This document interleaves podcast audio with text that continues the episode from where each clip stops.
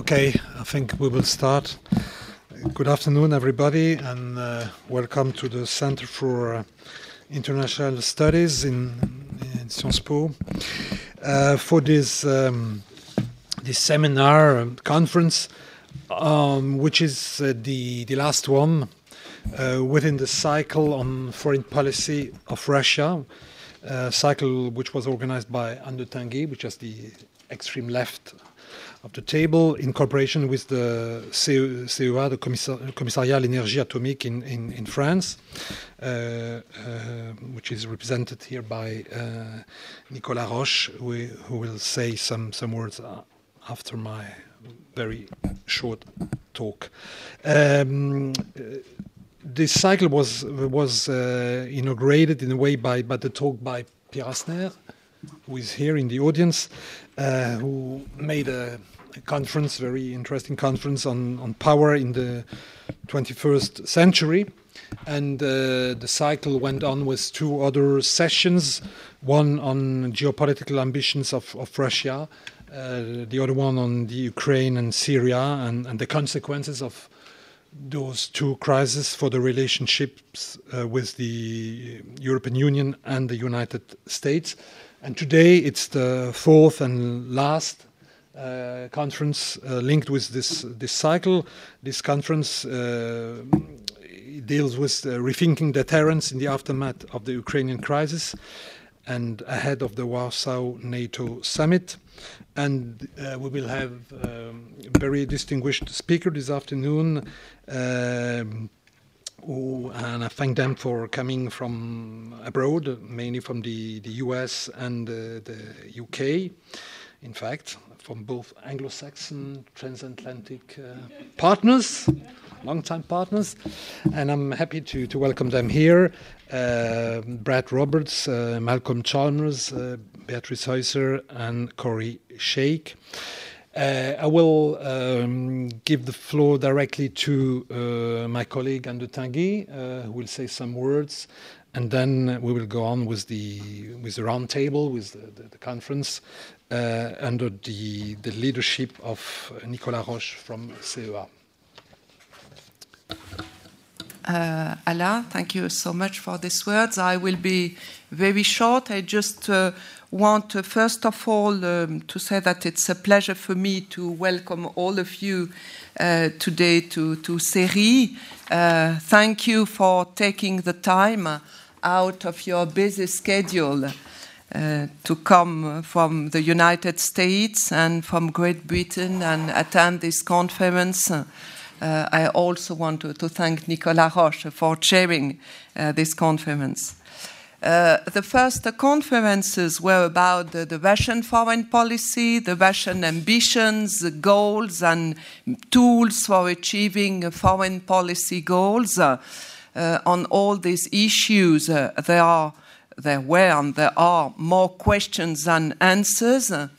But during these uh, first conferences, at least uh, four main points were highlighted. The first one was about uh, the, the, use of uh, armored forces. The results of the military reform launched in, in Russia in 2008 uh, are clearly visible today. Uh, the Russian Federation has improved the effectiveness of its armored forces and what is the major point? Uh, Moscow currently considers uh, the use of force as an important uh, strategic tool, which was not the case uh, during the 90s uh, after the demise of the Soviet Union. Uh, second point 2014 was a turning point in Russian Western relations. Uh, on this point, uh, I can quote uh, Dmitry Trenin, the, the, director of the Carnegie Moscow Center, who was with us last January. Uh, in Ukraine, uh, did he say, uh, Russia broke out of the post Cold War order and openly challenged that order.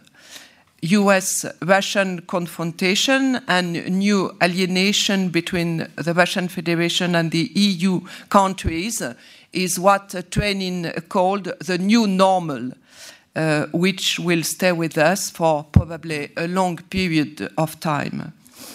Uh, third point, uh, from the Russian point of view, its military operation in Syria is a success. Putin wanted the West to recognize Russia as a great power. This goal has been partly attained.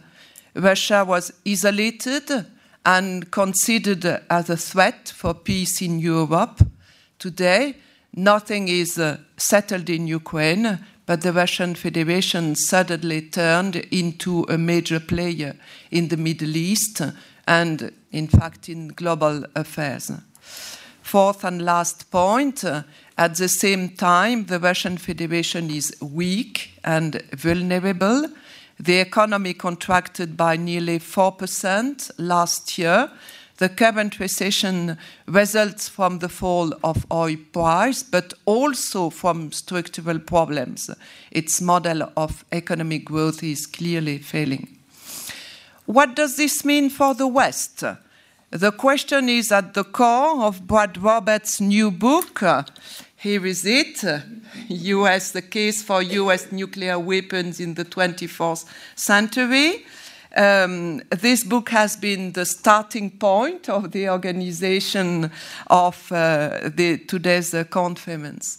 Today, our purpose is to assess uh, the lessons which must be drawn from the last two year events um, is uh, Russia's uh, repeated use of armed forces a sign of weakness?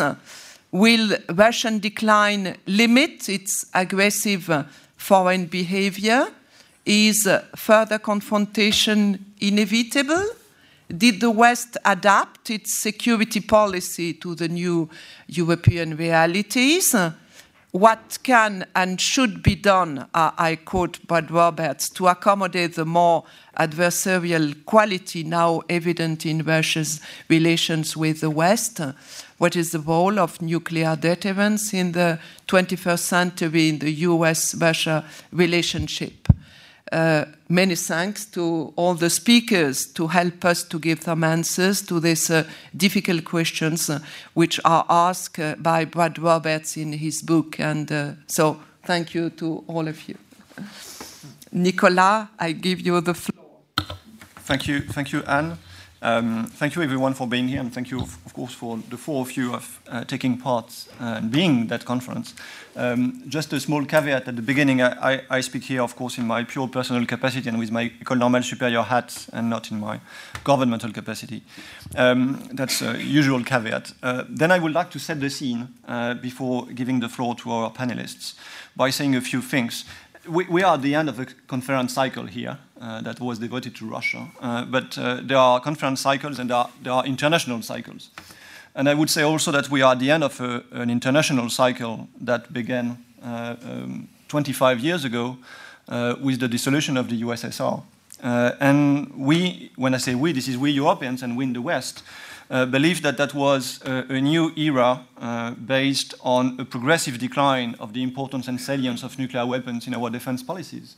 Uh, and where we thought collectively that with time going by, um, balance of power, power politics, military balance, uh, uh, nuclear weapons will progressively decrease in their importance on the international scene, and that there, there was a sense to history that we're uh, going towards more international cooperation, uh, less conflicts between states, uh, and, uh, and, more security challenges like terrorism, asymmetric threats, failed states, and so on.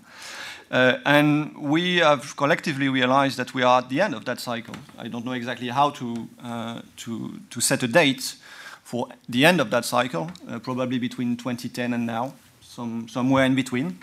Um, and we are simply rediscovering uh, that what the, the, French white paper calls les menaces de la force, uh, the, uh, the threat of force, are still very much there, and that not everyone on the international scene shares the open perspective of that sense of history. So this is why it's time now to rethink the role of nuclear weapons in our defense policies. Uh, this is not um, uh, uh an intellectual hazard if we are here. This is because we have intellectual and political homework to do. The second point is that there are cycles elsewhere also, and I think um, we probably missed uh, uh, what I would call a Russian cycle of nuclear weapons.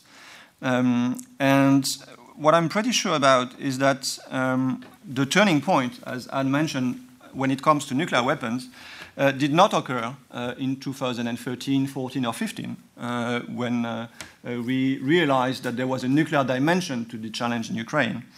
Uh, but that was way before. And I would put on the table for our panelists that, that very basic assumption that um, we faced a Russia that really decreased the importance of its nuclear weapons in a period of time that went from approximately 85 to 93. Uh, the real end of the Cold War is actually before the end of the Cold War when it comes to nuclear weapons, with Gorbachev's move to disarm and the new uh, Russian uh, military doc uh, doctrine in '93 that introduced for the first uh, that re, that um, came back on the no first use principle. And in that period of time, it, it's pretty obvious that Russia's strategy when it comes to nuclear weapons was. Uh, to put uh, less importance uh, on them, and they were more, less at the core of their military strategy than before.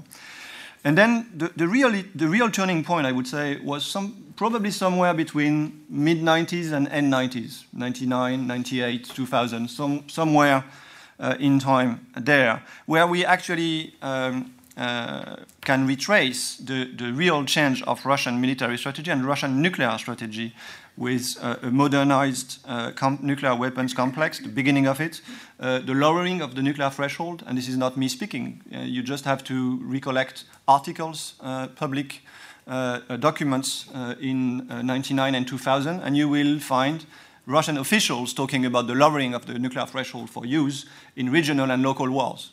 so if, if you do serious work, an inquiry, uh, you will find these articles. I can uh, share with you some references if you're interested. Uh, but they claimed at the time that there was a real turning point because they, they were forced to rely more on nuclear weapons. Uh, and that was said publicly, for example, by the, the, commander of the Russian strategic nuclear forces at the time. So there is nothing really new uh, in uh, 2014 or 15 when we rediscovered that Russia really relies a lot uh, for its security on nuclear weapons. Uh, this is simply that we paid too little attention over the last 15 years uh, on this basic fact uh, that uh, Russia uh, has put nuclear weapons at the core of its strategies since the end of the 90s. and this is very dissimilar to what we have done as a nation, France, as the UK, as the US, as NATO, as an alliance, because we have done exactly the opposite for the last 15 years. Which leads me to my third point, which is that the challenges that we face now, in terms of the nuclear challenges that we face now, the nuclear challenges of the 21st century, are, are not at all similar to the Cold War. Uh, this is something different. Um, we have to adapt, we have to rethink uh, our deterrent strategies, our nuclear strategies, uh, by avoiding two traps. One trap is precisely to think that um, uh, this is a new Cold War, uh, where we simply have to apply the good old solutions of the past because uh, same problem, same solutions. This is not a new Cold War, so the new solutions of the past are not uh, completely relevant for that. But at the same time, uh, we should not completely uh, dislearn uh, our nuclear history, uh, because a lot of the concepts that we are about to use this afternoon are, have been made, developed during the Cold War. And, and so not everything is new either in terms of thinking about the role of nuclear weapons in the Russian strategy and in, in our defense policies. And a, a, good, a good deal of concepts, instruments, uh, sentences, uh, words developed during the Cold War would be, or are actually, good tools for today's assessments if adapted. And I think I would just give you uh, two examples that I think will be at the core of our discussion this afternoon when describing the Russian strategy and the challenges we face. Uh, those two notions are extended deterrence and limited nuclear war. Extended deterrence, because, and this is particularly specifically relevant for France, because this is a concept that we are not very at ease with. Uh, we built our entire nuclear enterprise on the basis that we don't believe in extended deterrence. This is the, the, the basic reason why we developed nuclear weapons. Uh, I mean, during the Fourth Republic, at the end of the 50s and beginning of the 60s. But mainly the decision was made on the basis of June 40, uh, Suez, Dien Bien Phu. Uh, this is all about we cannot rely on someone else when the ultimate guarantee is at stake. We have to rely on our own. So it's pretty specifically difficult for a French or for a French audience, I guess, to think about extended deterrence. And this is exactly what we have to do now, because I, I think that Brad will uh, um, insist on the new difficulties and challenges uh, that we face uh, uh, when it comes to extended deterrence. This is, we will focus on Europe, but there are um, similarities to be drawn from Asia as well. And the other concept is uh, also very um, uh, um, not at the core of French nuclear thinking. This is limited nuclear war. I mean, the very idea that you can fight a nuclear war and win at the end of the day is way outside our uh, uh, collective box of ideas. We have never really thought about it. Actually, we did, but we have completely forgotten about it. Uh, we did in the 70s, uh, but nobody, nobody pays attention to nuclear history, so we don't remember that we actually thought about the role of tactical nuclear weapons in our doctrine. And so we live now on the assumption that we never thought about a limited nuclear war. Um, and that notion uh, was really part of the NATO uh, discussion and debate in the 70s and 80s. It was, and that's always been part of uh, the US uh, thinking, not doctrine, but thinking. Uh, actually, the concept was developed in the 70s in the US. But it is now, and I think Brad and the others will dwell on that, uh, it's probably at the core of the Russian nuclear strategy of the days. And so we have to rethink about the challenges that it triggers for us. because at the end of the day, uh, these are two elements that are very different from the traditional way of thinking in France, where we think that nuclear weapons are for pure central deterrence, that this is about minimum deterrence, and this is for the uh, only ultimate guarantee. I think it's a very wise uh, strategy, by the way, but we have to acknowledge that, that not everyone on Earth thinks the same. And so, to, to, to try to address, address those different points I mentioned, uh, so we have four uh, absolutely uh, brilliant panelists. We will do it in two sessions. Uh, we'll start with, uh, as always, we have to do it. So we will try to start with a sober assessment of the challenge we face, a down to earth, precise, concrete, uh, and factual assessment of the Russian nuclear strategy and the challenges it triggers. So Brad will start uh, on the basis of all the, the work he's done over the last years. Uh, Brad has been uh, in many uh, places and functions. You are now with Livermore National Labor Laboratory as the, the head of the Center for Global Security Research. and as I mentioned, he's just published a book that you should absolutely read. Uh, if there is one lesson you should take out of this session is go and read that's it. Right, that's right. or at least buy it. I would say read it and, and do whatever you want if you want to buy it or not. I don't care as, as long as you read it.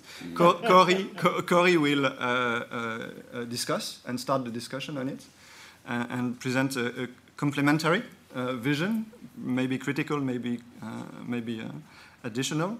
And then we'll, we'll make a very short uh, five minutes uh, pause and we'll move to the next session where we'll, we will have, and, and Korea should have said that you are with Hoover. Uh, you've been involved for so many years in US uh, defense uh, and nuclear policy. You're a regular uh, familiar face of the P3 circuit, and we are glad that you're here.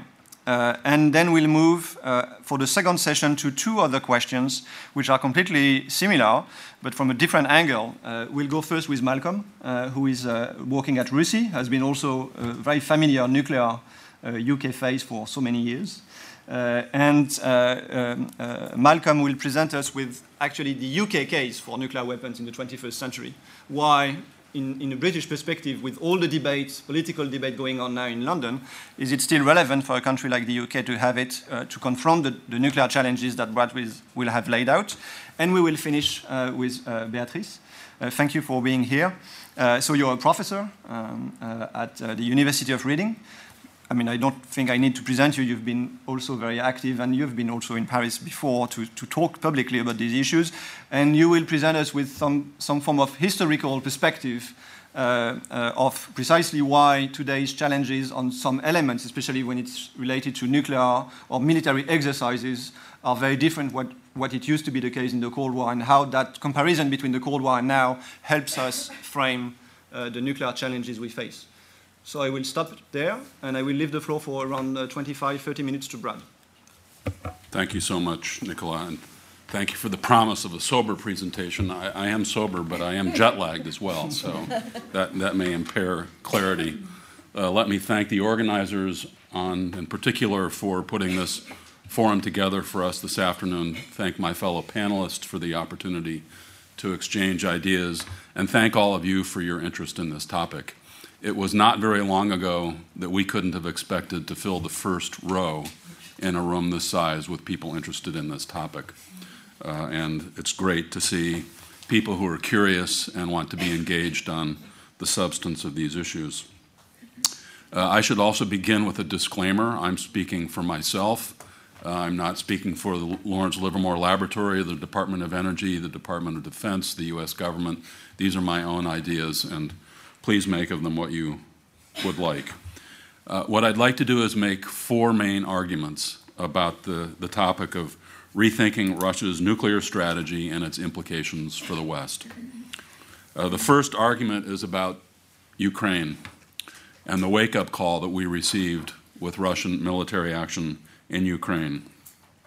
Uh, this was a wake up call, of course, to Mr. Putin's deep opposition to the post Cold War European security order.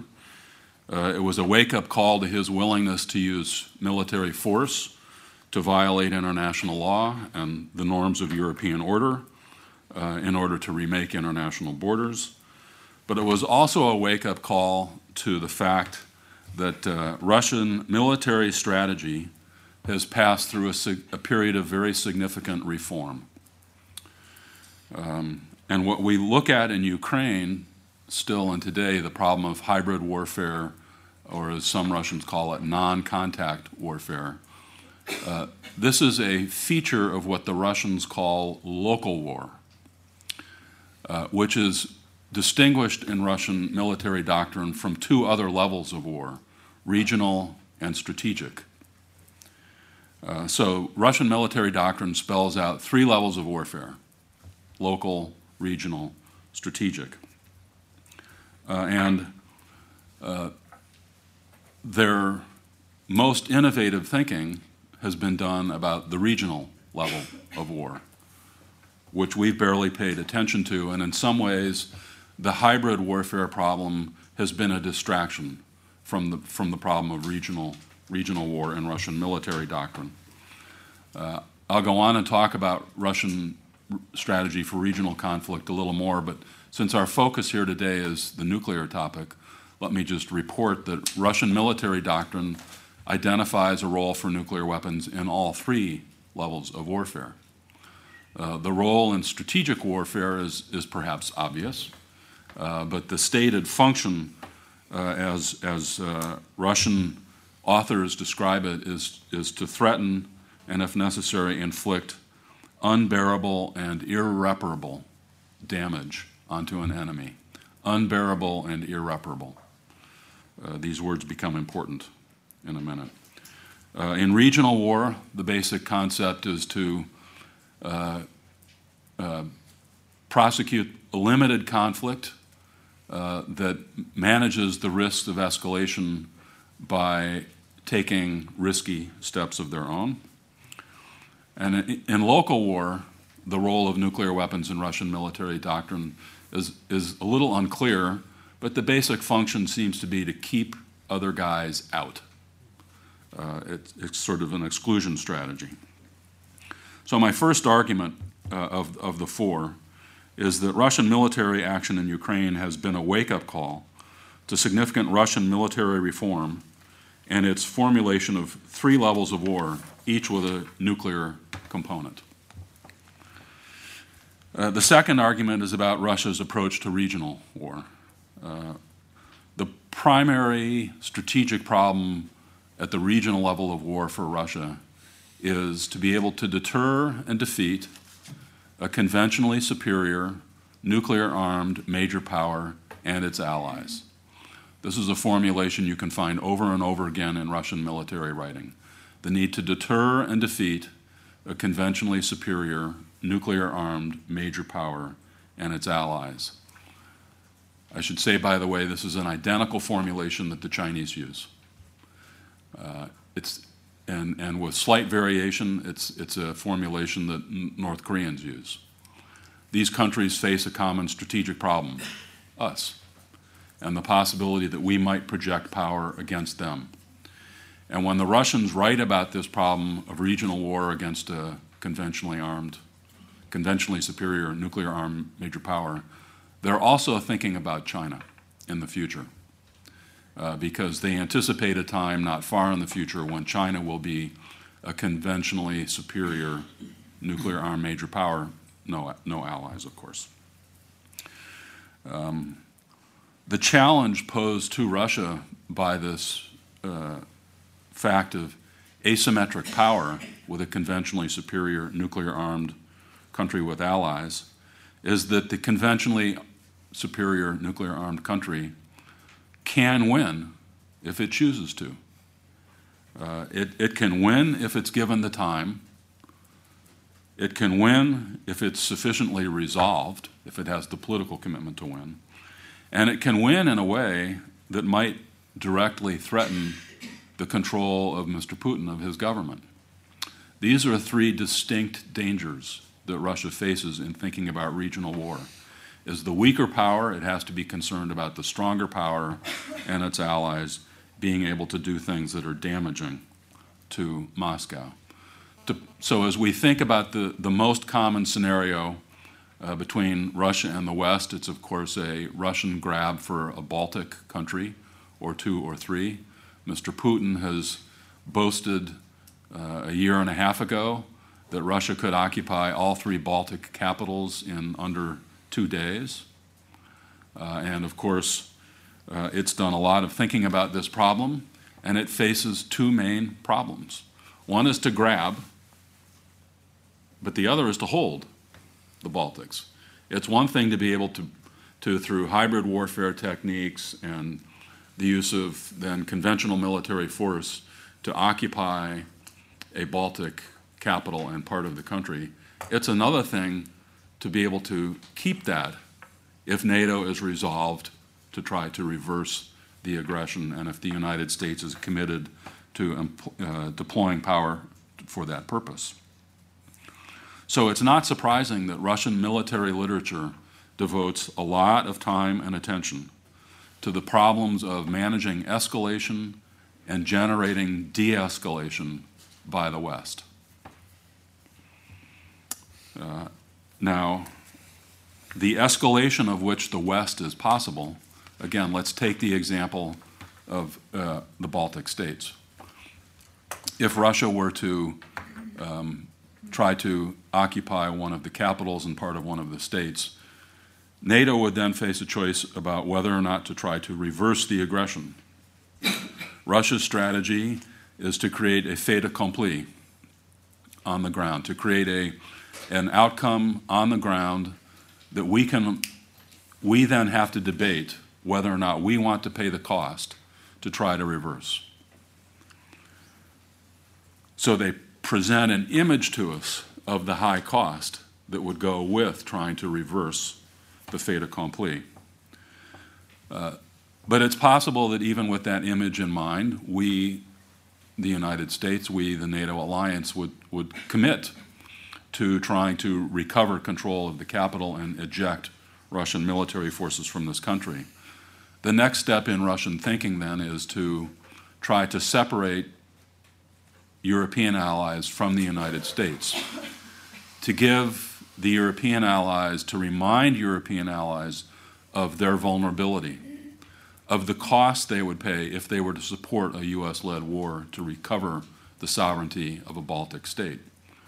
Uh, and Russian military literature explains a great many ways in which Western countries can be made to be fearful of the cost of additional war with kinetic means, um, so conventional ballistic and cruise missile attack, um, perhaps first and foremost only on remote um, military facilities or remote economic targets, but not threatening large numbers of people.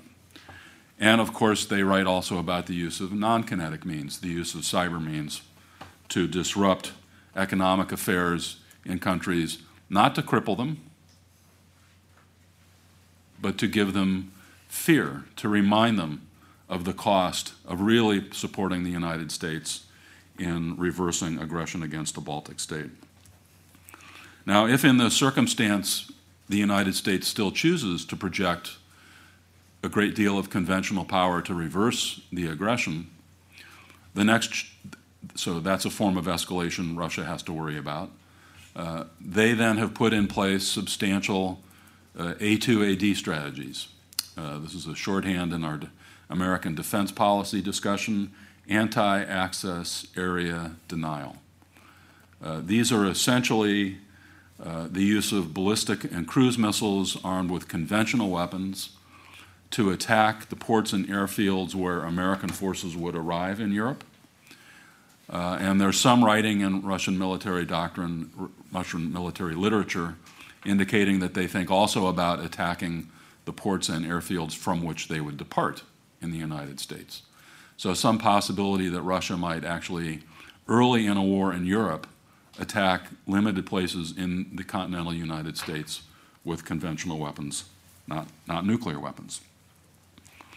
And of course, if we still come, and if the alliance is still resolved, and it actually looks like we might actually succeed in ejecting uh, Russia from an occupied country and restoring its sovereignty, and then thereby also putting at risk the forces with which Russia conducted this act.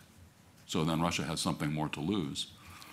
Then, of course, Russia's in the position to threaten the American homeland uh, with nuclear attack uh, and conventional attack.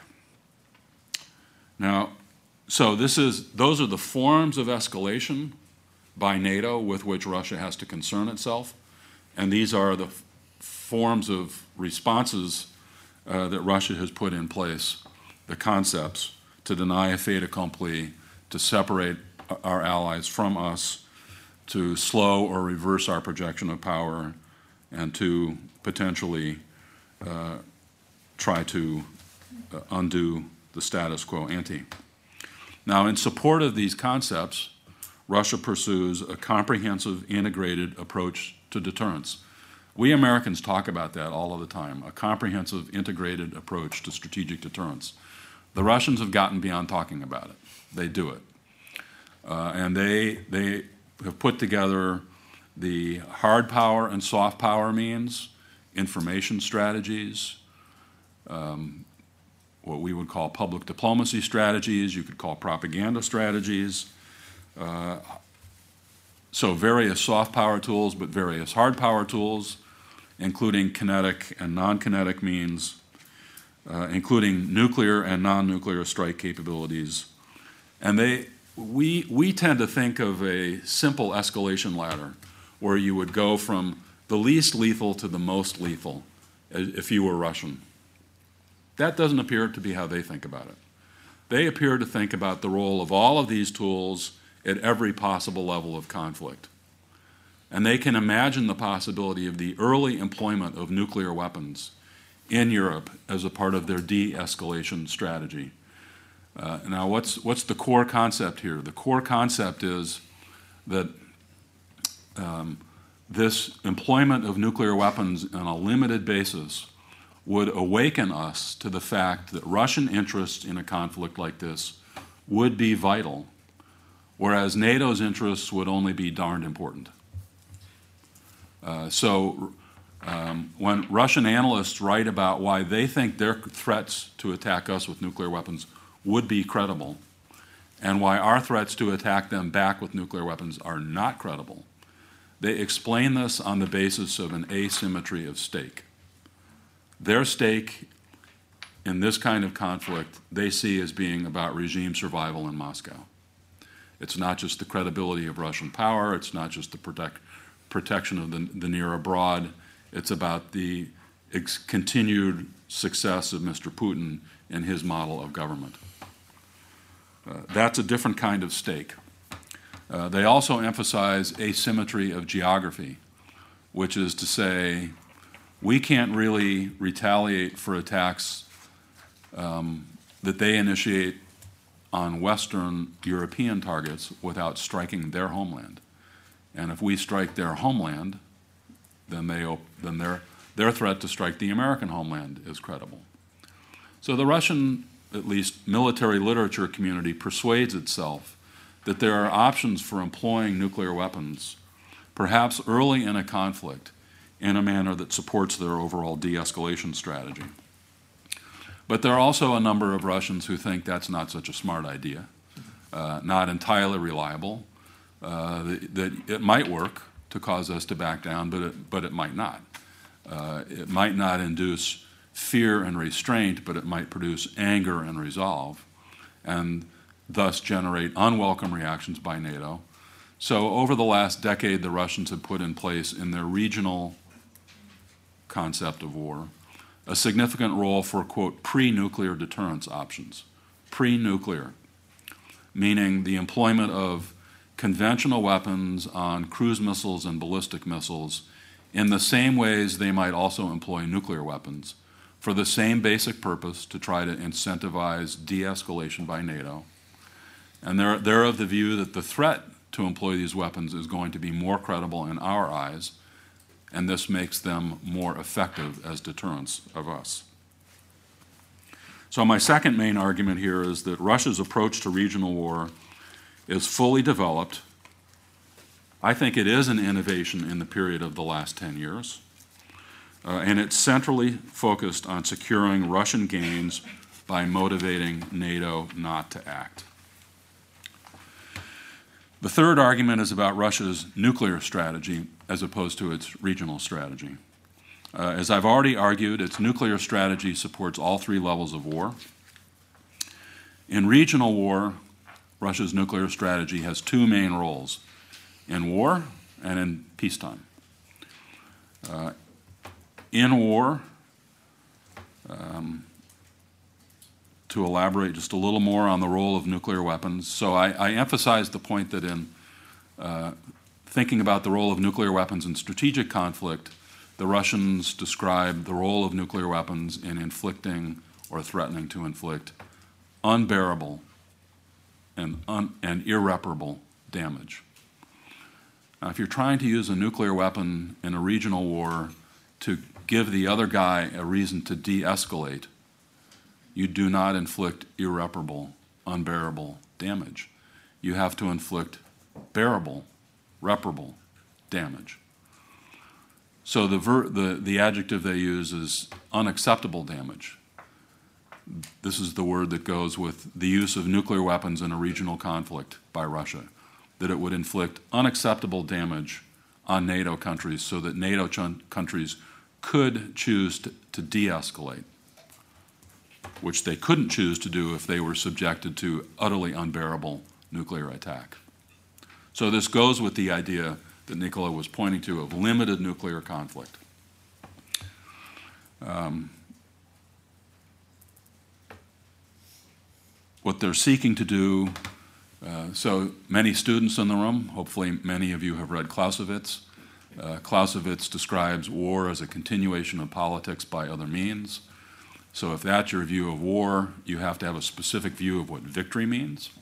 Victory is that moment in war when you have manipulated your enemy's perceptions of risk and cost to the point where that enemy is no longer willing to, willing to bear those costs and risks and is willing to capitulate and accept the political terms that you've, you've specified for the end of the conflict. This very much aligns with Russian thinking about how to employ nuclear weapons in a regional conflict in a limited way.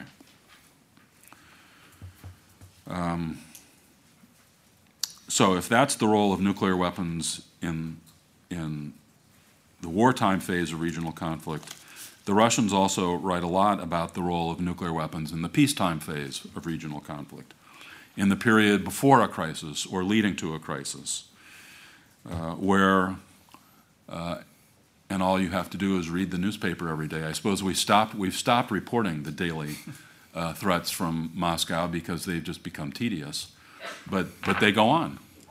Uh, Russian, Russian military doctrine gives a very significant role to making nuclear threats as a way to generate anxiety, reluctance, debate, and division within the NATO alliance.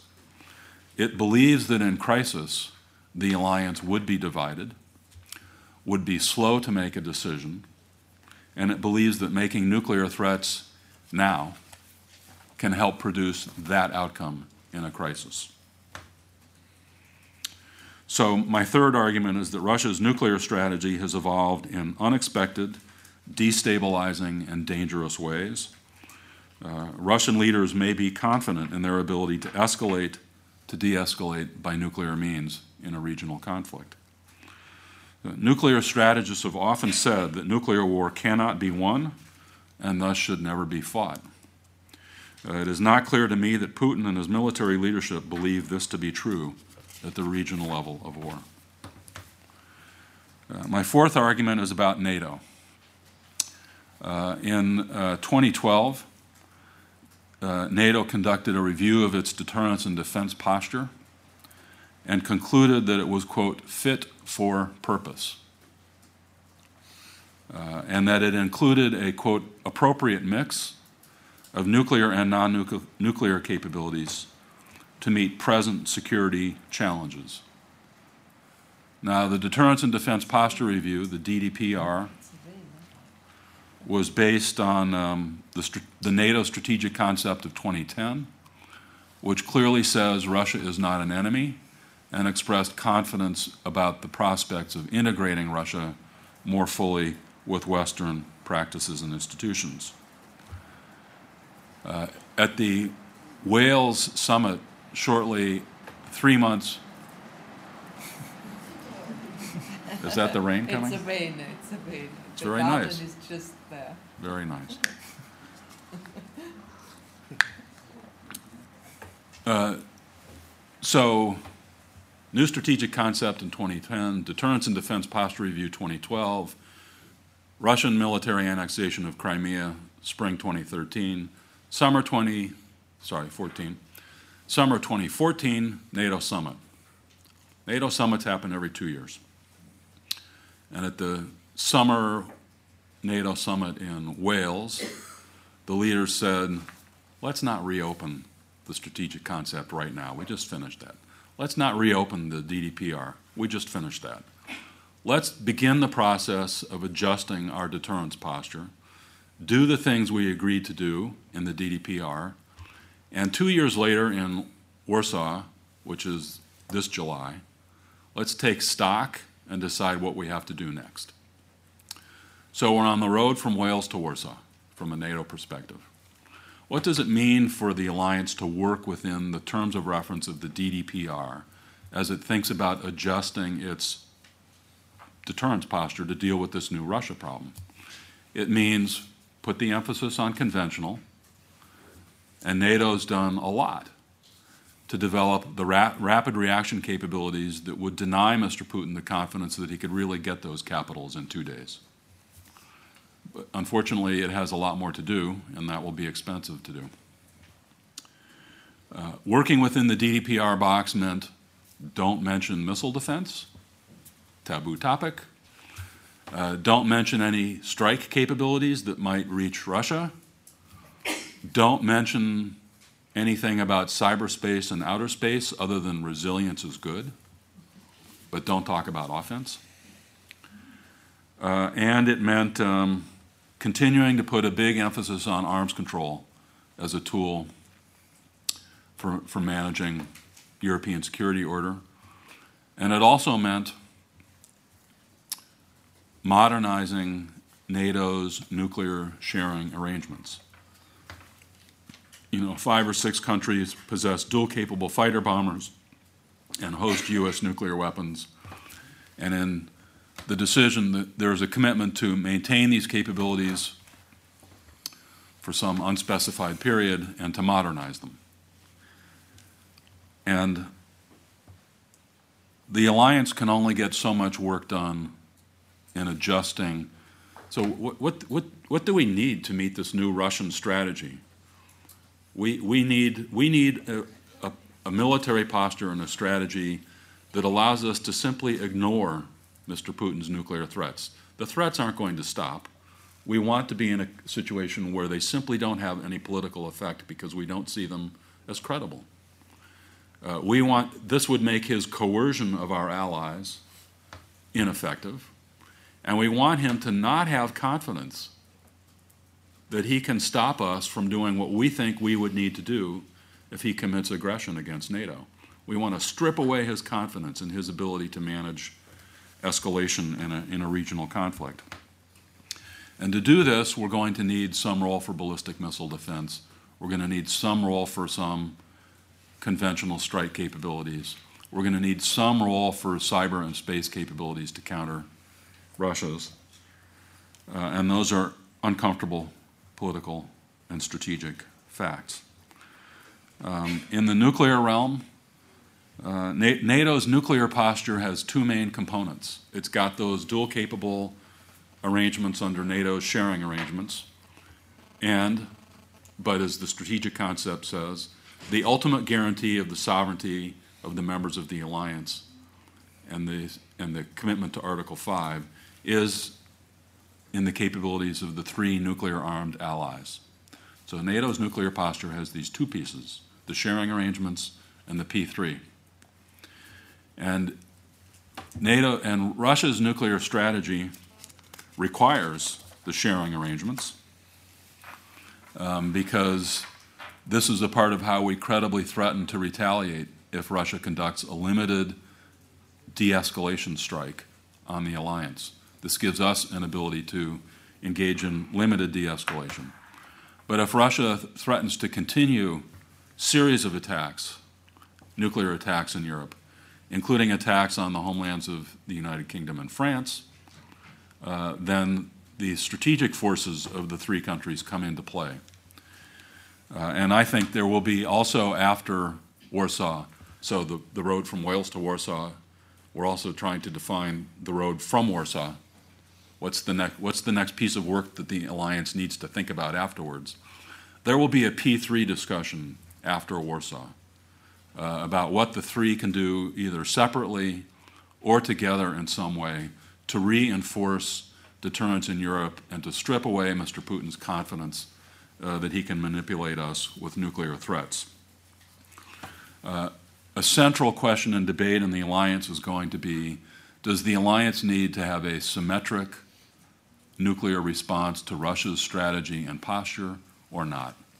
In the Cold War, we said we did. We needed a large number of nuclear weapons at all levels in support of a doctrine of flexible response. Uh, to, to me, I don't, I don't see that logic today. Uh, what we need is a limited ability to respond for limited attack, and we need to be able to credibly say to Mr. Putin, if you cross this threshold, this war is going to be a catastrophe for Russia. We have the means to make it a catastrophe, catastrophe for you. Don't test our will. And I think the alliance needs to be clearer on the software side of its deterrent than just on the hardware side. Uh, it needs to be clear it has said less and less about the role of nuclear weapons in its strategy over the last 25 years. Uh, we, as allies, do not want to follow Mr. Putin's saber rattling, his violation of arms control agreements, his reassertion of the role of nuclear weapons.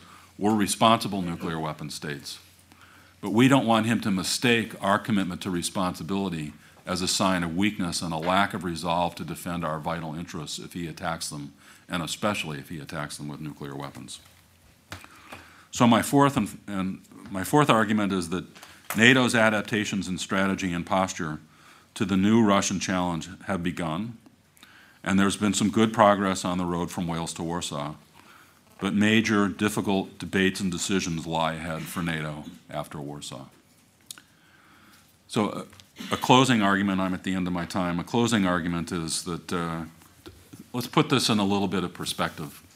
To say that Russia has a strategy for war against NATO, that Russia has a strategy for nuclear war in a regional context in Europe, that it has a strategy for limited nuclear war, isn't also to say that Russia wants war with the West. I don't think, I don't think Mr. Putin is seeking war with the West his best case outcome is that we recognize his influence, his superiority, his, the credibility of his military threats. His best case outcome is that we simply acquiesce his, to his political agenda in Europe. Um, so I think that while I'm making a, a, case for the alliance to be much more serious than it's been about nuclear deterrence, and the deterrence of other kinds of strategic attack in Europe. Uh, I'm not also making a case for a high prospect for nuclear war in Europe. I think prospects remain low. Um, but clearly, Russia's preparing for that kind of war, and it's clearly using its military capabilities to try and shape the peace today. If we do nothing, we're sending a political message to Moscow, and it's a message of appeasement. If we do too much to make our military posture very robust, we will divide the alliance and present Moscow with a great gift a divided alliance. And we need to find a middle pathway here that strengthens, that strengthens our deterrence and defense capabilities uh, while maintaining alliance cohesion, while maintaining an open door to Russia at such time as it might choose to come back through it for cooperative purposes. With that, let me thank you for your attention and welcome Kori's comments. Thank, you. thank you. Thank you, Brad. I, you, you, covered a lot of ground, and I, I was sure you would. So let, let me turn to, to Kori, uh, maybe to ask you two questions there. One about assessment of the Russian strategy, and one about our strategy. Because Brad has used a lot of uh, uh expression in terms of describing uh, the Russian challenge and the Russian military strategy now. Uh, preparation for regional conflict and limited nuclear war, escalation, escalation control and dominance, the notion of escalation for de-escalation, uh, the notion that nuclear weapons are part of a continuum uh, in an integrated uh, Russian strategy, uh, the use of nuclear statements and threats uh, of a different nature that it used to be the case before, the notion of pre-nuclear deterrence, the notion of coercion, intimidation, all that seems to present a picture uh, that is uh, very, very different from what we uh, do and why we use nuclear weapons. So do you concur with that assessment?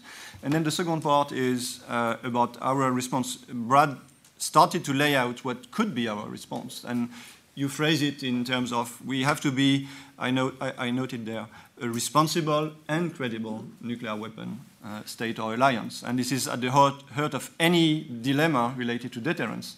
Uh, to be credible and so to prepare seriously for conflict, but with the, option, the objective of preventing war. So, how, how, how shall we do that? Uh, so, on the first question, yes, I agree with Brad's assessment of what the Russians are trying to do. Um, they, uh, let's see where to start. Uh, yes, they are trying to come up with elegant innovations, pre nuclear deterrence, and uh, de-escalation, de-escalation. Um, but that doesn't change the basic point that the Russian increased reliance on nuclear weapons is an admission of their inability to protect what they see as their interests by conventional means. So, so the starting point I would take to this is that uh, we ought to have a lot more confidence than we do about our own strength in this conversation. And as I was listening to Brad, it it sounded um, almost uh, worried about our capacities in a way that I do think is a misreading of the Russians. They are playing a very weak hand very well, but they are playing a very weak hand. Um, and so uh, I would I look at Russia's increased nuclear threats, the increased belligerence of the Russians more generally, their desires to separate the Allies, and particularly to sever the Atlantic link if they possibly can, um, and the intimidation that they have going as a reflection of just how much they are actually failing and that we ought to take a lot more heart from that than we actually are taking. Um, I don't disagree with any of Brad's assessments um, uh, about what the Russians are doing, about the erosion of deterrence. I think I would disagree a little bit on the notion that Ukraine was a wake up call, um, because it doesn't look to me like we have very much waken up, woken up. Moreover, it's not the first wake up call, right? Like we've been hitting the snooze button since Georgia, we've been hitting the snooze button time and again. The Russians have given us, over the course of the last at least eight years, um, and I think longer. Lots of good reasons that we should be worried about the political objectives of this government and the means they are willing to use to achieve them.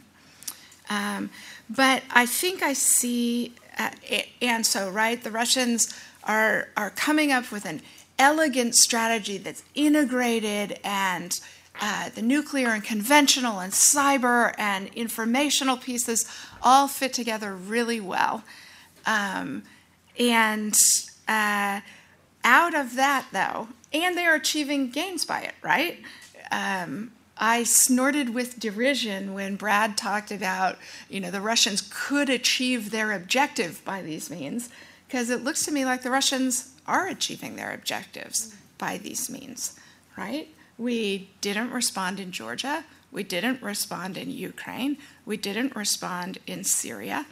Um, and so if I were Vladimir Putin, I would be popping champagne corks because without invading the Baltics and without fighting a conventional or a nuclear war, I'm doing pretty well. Um, which takes me to a second point about Russia's strategy. Um, I don't see why they fight this war. I don't see why they make a grab for the Baltic states. I don't see why they start a conventional war, which, by their own doctrinal developments on nuclear uh, issues, suggest they don't believe they win a conventional war, right?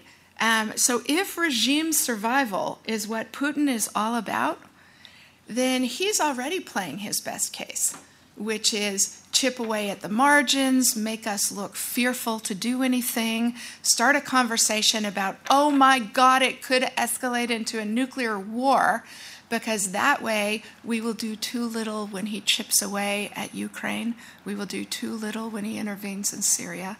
Um, so he gets the advantages uh, of talking a good game of strategy without actually having to do much. So I don't see why the Russians uh, make any of the dramatic moves that that all of us are carefully looking for signs that they might make. Uh, so I'm more confident than I think Brad is uh, that the Russians are already achieving their objectives and have little to gain by trying to execute this elegant uh, continuum of conventional force to nuclear. And I would, I would add as a footnote to that. Um, uh, the Russians are currently getting a lot of credit for firing a cruise missile off a submarine and for fixed wing aircraft in Syria. But I would remind you that they couldn't win in Ukraine, which may be one reason that they are diverting attention to subjects like nuclear escalation dominance and intervening in Syria. Because they are actually facing some setbacks. This may not make them any less dangerous to us, by the way. Um, the, the price of oil and the failure to peel Ukraine uh, over to Russia may, in fact, make Putin more erratic and more aggressive. Um, but I still don't think he can have any reasonable uh, basis on which to believe that the continuum of escalation that Brad accurately described Russian doctrine having uh, could be successful.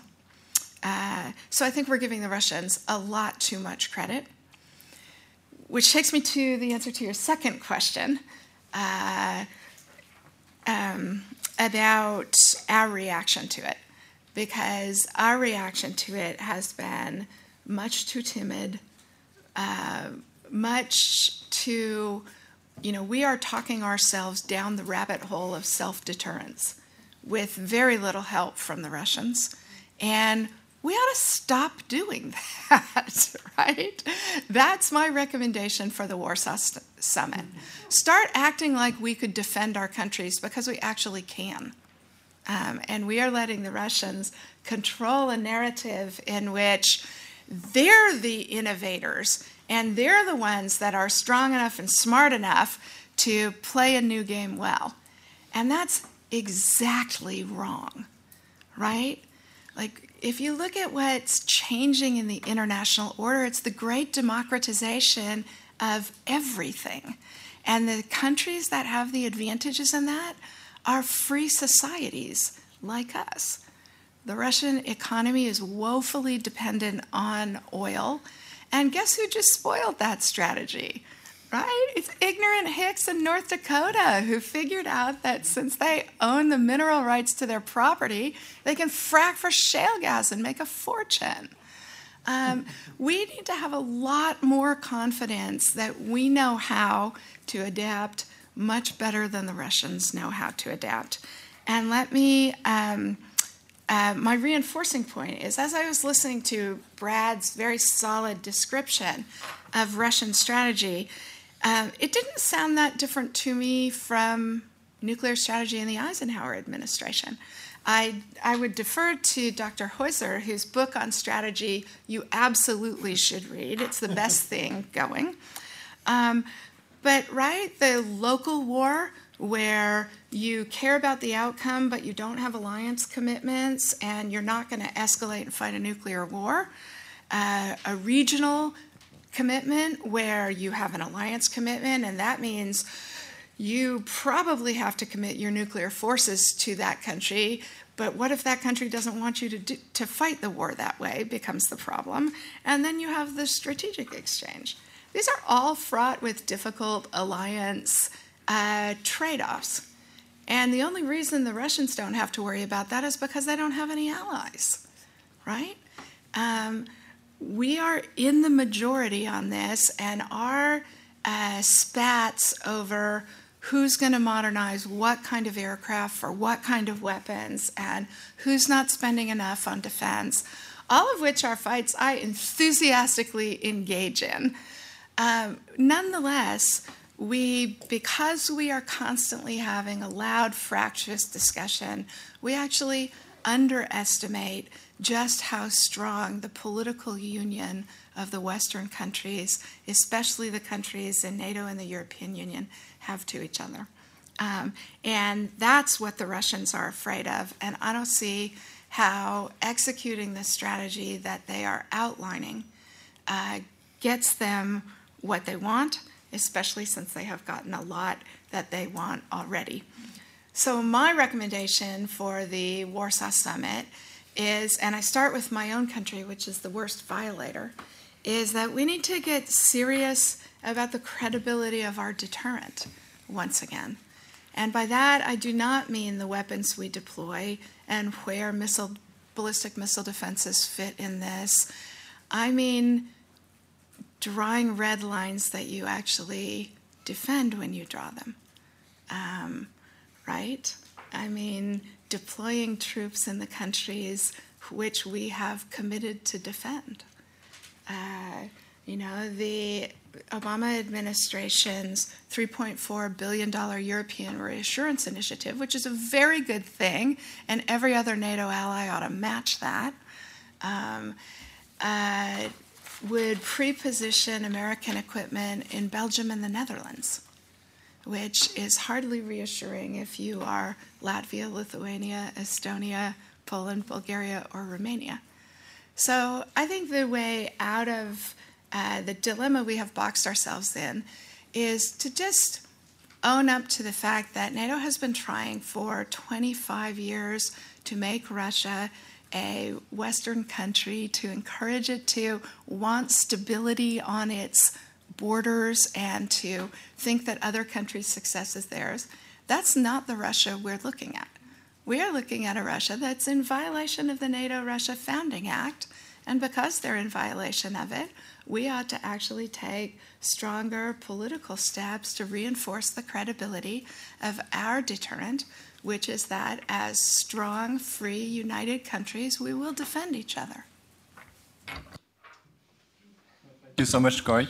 Uh, by the way, if I may, it's an uh, it's a good example, I think, of um, a typical American debate uh, of the day now in Washington, uh, where you have actually uh, much more convergence on the substance of the assessment and the military strategy or nuclear strategy that is needed, uh, and elements of, how shall I put that, elements of nuances around more than anything else. So if, if in, in, in the room there are people that do not follow the domestic uh, nuclear and military debate in Washington that close, that's a good, that's a good, that's a good example of it, uh, where the, I would continue to argue that there is much more convergence between the two sides of the aisle than divergences on this very specific issue.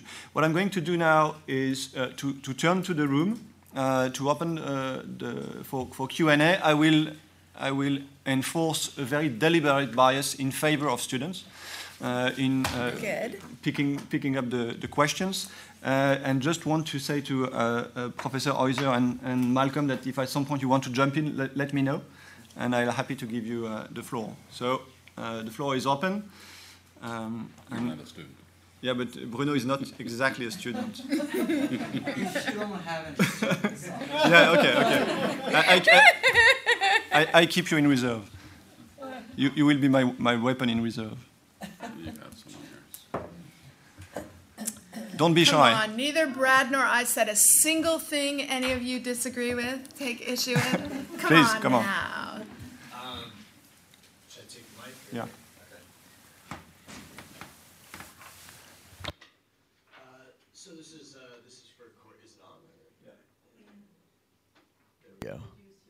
Yeah. Uh, my name is Jason, um, and I'm interning here at Sciences Po. Uh, so this is for Kori. You you said that uh, early on in your remarks that Russia has failed and that it's uh, playing a weak hand. Uh, I'm wondering if you could elaborate on that a little more. You kind of passed over that a little bit. So, and then early, later on, you said that Russia does not have many allies. Uh, would you say that the lack of allies and having a weak hand, that those two comments are tied together, tied together? And if not, could you elaborate on that a little bit? I'll, I'll take a few questions in a row. Yeah, over there. Yeah. yeah.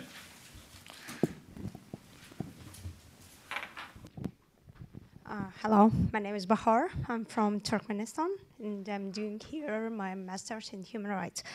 I have a question to Kori Schake. Actually, I agree with you that Crimea it wasn't a wake-up call because what happened with Georgia. And I have a question to you that you mentioned that the West and Americans they did they didn't do anything um, about Syria, the inter uh, Russian intervention to Syria. But what actually, what actually, what what can the West do? Because I think that I'm not for Putin. Uh, I think that uh, Russian intervention to Syria the past, what happened with Libya, uh, I think they regret what happened with Gaddafi, the internation of the West to set up democracy in Libya, the internation of, uh, of Americans to Libya. And uh, actually, what happened now in Libya, it's such a mess. And I think that Russians regret, and that's why they decided to intervene to, to, to Syria. What do you think about this? maybe it's not a really bad thing that Putin, about Putin's intervention to Libya, or to Syria, I'm sorry. We'll, we'll let our two panelists answer that. If I may continue on the, the, the, the, the Syria question, and then we'll go back to the, to the room. Um, Brad talked a lot about um, a Baltic state scenario as, as a, a, a sound basis for thinking about Russian nuclear strategy and NATO uh, challenges and NATO strategy. Uh, but can you, can you, both of you, infer from the Syria uh, conundrum and the Syria crisis we are in, lessons for nuclear strategy that would be different or the same uh, as the challenges we face with the Baltic states. I'm always a bit concerned that we focus too much on one single scenario, as important and interesting it is, but uh, is it the only one we should think about? And so let's start in reverse order. Kori first and, and Brad second, and then we'll go back to the. Uh, so starting with the Syria question, um, I would welcome the opportunity on the break or afterwards to talk about what I think could be done in Syria. But in order to keep our conversation on the nuclear piece, I don't, I, I struggle to think about how Russia's intervention in Syria affects the nuclear strategy case. Bruno may set me right before this is over, but two things strike me about it. The first is that if the Russians uh, are lowering their nuclear threshold because out of concern that their uh, conventional forces are inadequate, I would not take their success in Syria as much um, much of an affirmation about that because what they have been trying to do isn't very hard and they're not doing you know dropping barrel bombs on civilians isn't much of a military challenge. Um, and so I, I believe the Danish army could do a reputable job fighting the Russian army if it stayed a conventional war. And Syria doesn't change that assessment for me. Um, the Russians may be better than they were in Chechnya, but not by much. Maybe better than they, right? Like the limitations of Russian military force that were in evidence in the seizure of Ukraine, I think are actually really good news for the alliance. Um, and they affirm for us uh, that we will not have to deal with the difficult questions of nuclear escalation nearly so quickly as the Russians will have to deal with those.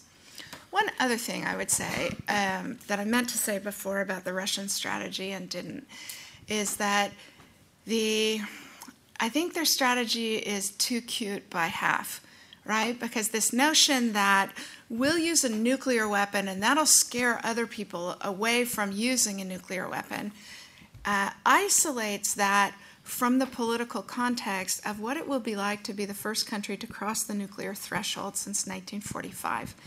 And that the smartest strategy we could have in response is a strictly conventional response that wins the war on that level and then isolates the Russians politically for having made the choice of crossing the nuclear threshold when the survival of their state wasn't at risk. Um, I think that's actually uh, that that's the smartest play we have, and we'd be able to do it with relative ease. On the question of uh, Russian weakness, I think I just got to that a little bit, but but let me also say that you know there the the great complement to the strength of the NATO militaries is that nobody thinks they could fight a conventional war against us and win. This is why we drive our adversaries to extreme asymmetries, sadly, of terrorism, um, and in the Russian case, of increased nuclear presence in their warfighting strategy. Um, so, so that right there is the fundamental difference that we are operating from an enormous level of conventional dominance. And because we only ever talk to each other, right? We critique the French in Mali, and the French critique us in Iraq, and we get all worried about. You, you don't criticize us for Mali, right? I personally don't. I think you guys did a fantastic job in Mali, um, and showed that limited in conventional engagement to serve anti-terrorism purposes and to strengthen localized forces is the winning strategy. Like you guys showed, not only is the right strategy, that it works. Um, I just, I always have a, um, difficulty with the very notion of limited nuclear war, limited nuclear strike, because it always depends on who speaks, right? Uh, uh, something very limited for the US might be absolutely uh, ultimate for uh, anyone else. Uh, so before I jump to your conclusion, I would like to, to know, to, I mean, you ask you that classical social science question, where, where do you speak from? If you speak from the US, I can concur with you. If you speak from some European countries, uh, it will be much more difficult to call it a limited nuclear strike. Well, it depends on where the strike is, too, Yeah. right? If that Yeah. limited strike is on Los Angeles, it would be a lot easier for Europeans to think it's limited. Exactly. I won't, Brad. I'll leave that discussion to the two of you, Los, Los Angeles versus uh, Paris. Um, the Middle East, what other scenarios do we have to worry about as an alliance? There are probably some other Russian scenarios. Um, we, we, seemed headed towards some significant conflict with Russia over the Arctic. Um, and the more global warming contributes to an opening up of these seas. Um, it's difficult to imagine a pathway to nuclear conflict, but a pathway to conflict of some kind is not so difficult to imagine. So, potentially other pathways to conflict with Russia. But the Middle East fundamentally presents us with a number of other challenges to alliance deterrence strategy. Uh, and they're amorphous, but they're, they're not non existent. Um, if we want to project power as an alliance into the region for some reason, region, reason um, I mean, the, the problem we faced for a long time was thinking about what if Saddam had had WMD, you know, set aside the historical fact that he didn't at the end, but what if he had? Uh, that's one model of a problem that we as an alliance may have to face. Uh, a regional adversary armed with WMD and, will, and the ability to, to threaten our capitals and our cities uh, from afar. Uh, I think there's a, a, second problem in the, in the region to think about, and that is um, ISIS with nukes, uh, Daesh with, with nukes. So, our historical experience so far of nuclear weapons has been of states that are more or less status quo oriented getting them. Uh, the one important exception to that really was China. Uh, and now you can read the declassified national intelligence estimates of the United States in the five years before China got the bomb and the five years after. Mm-hmm. The five years before. Those were old fools. Well, but mount, mounting panic that here was this revolutionary guy who was going to get nuclear weapons and he was going to use them to spread revolution. Five years after, trying to explain what happened what happened was he didn't use them to, ex- to export revolution, he used them to safeguard the revolution. Is this the model by which we might understand an ISIS with nukes? No. Let's, let's take our worst case scenario that Pakistan falls apart, nuclear weapons get loose, um, ISIS acquires some. Now, the, the, the leaders of its current strategy are terrorists who, are, who would take a tool like this and employ it immediately to change the historical narrative. Whether those are the people who would also be in charge of ISIS's nuclear strategy if it actually got nukes, that's an open question to me. And they might see a benefit in having nuclear weapons to safeguard rather than export their revolution. I don't know. Either way, I would not want to be NATO trying to define a deterrence posture in the nuclear realm vis a vis a revolutionary actor with nuclear weapons. This is a, a qualitatively different problem from, from one we've seen. And let, let me comment on the discussions about conventional superiority and, and weakness. Uh, the argument that Russia has re- increased its reliance on nuclear weapons because of its conventional weakness is truer of the past than the future. That explains the decisions made that Nicola refers to in 1998, 99, 2000, 2001. Uh, the if, if we were to hold this view, then we have to ask ourselves so by the year 2020 or so, when Russia has significant aerospace defense capability, significant integrated air and missile defense, significant advanced fighter attack capability, significant new uh, strike capabilities with conventional and, and uh, cru- cruise and ballistic missiles, will it reduce its reliance on nuclear weapons? I think the answer is no. I think nuclear weapons have a, an enduring role in Russian military strategy that's largely independent of their conventional capability. Um, and let me make the reverse argument about the United States. The, the conventional supremacy, which was vividly on display in Desert Shield and Desert Storm, is gone. It, it doesn't exist locally anywhere, it has to be amassed. The capability doesn't exist in Europe. It doesn't exist in the East Asian maritime environment. It's deployed there from afar.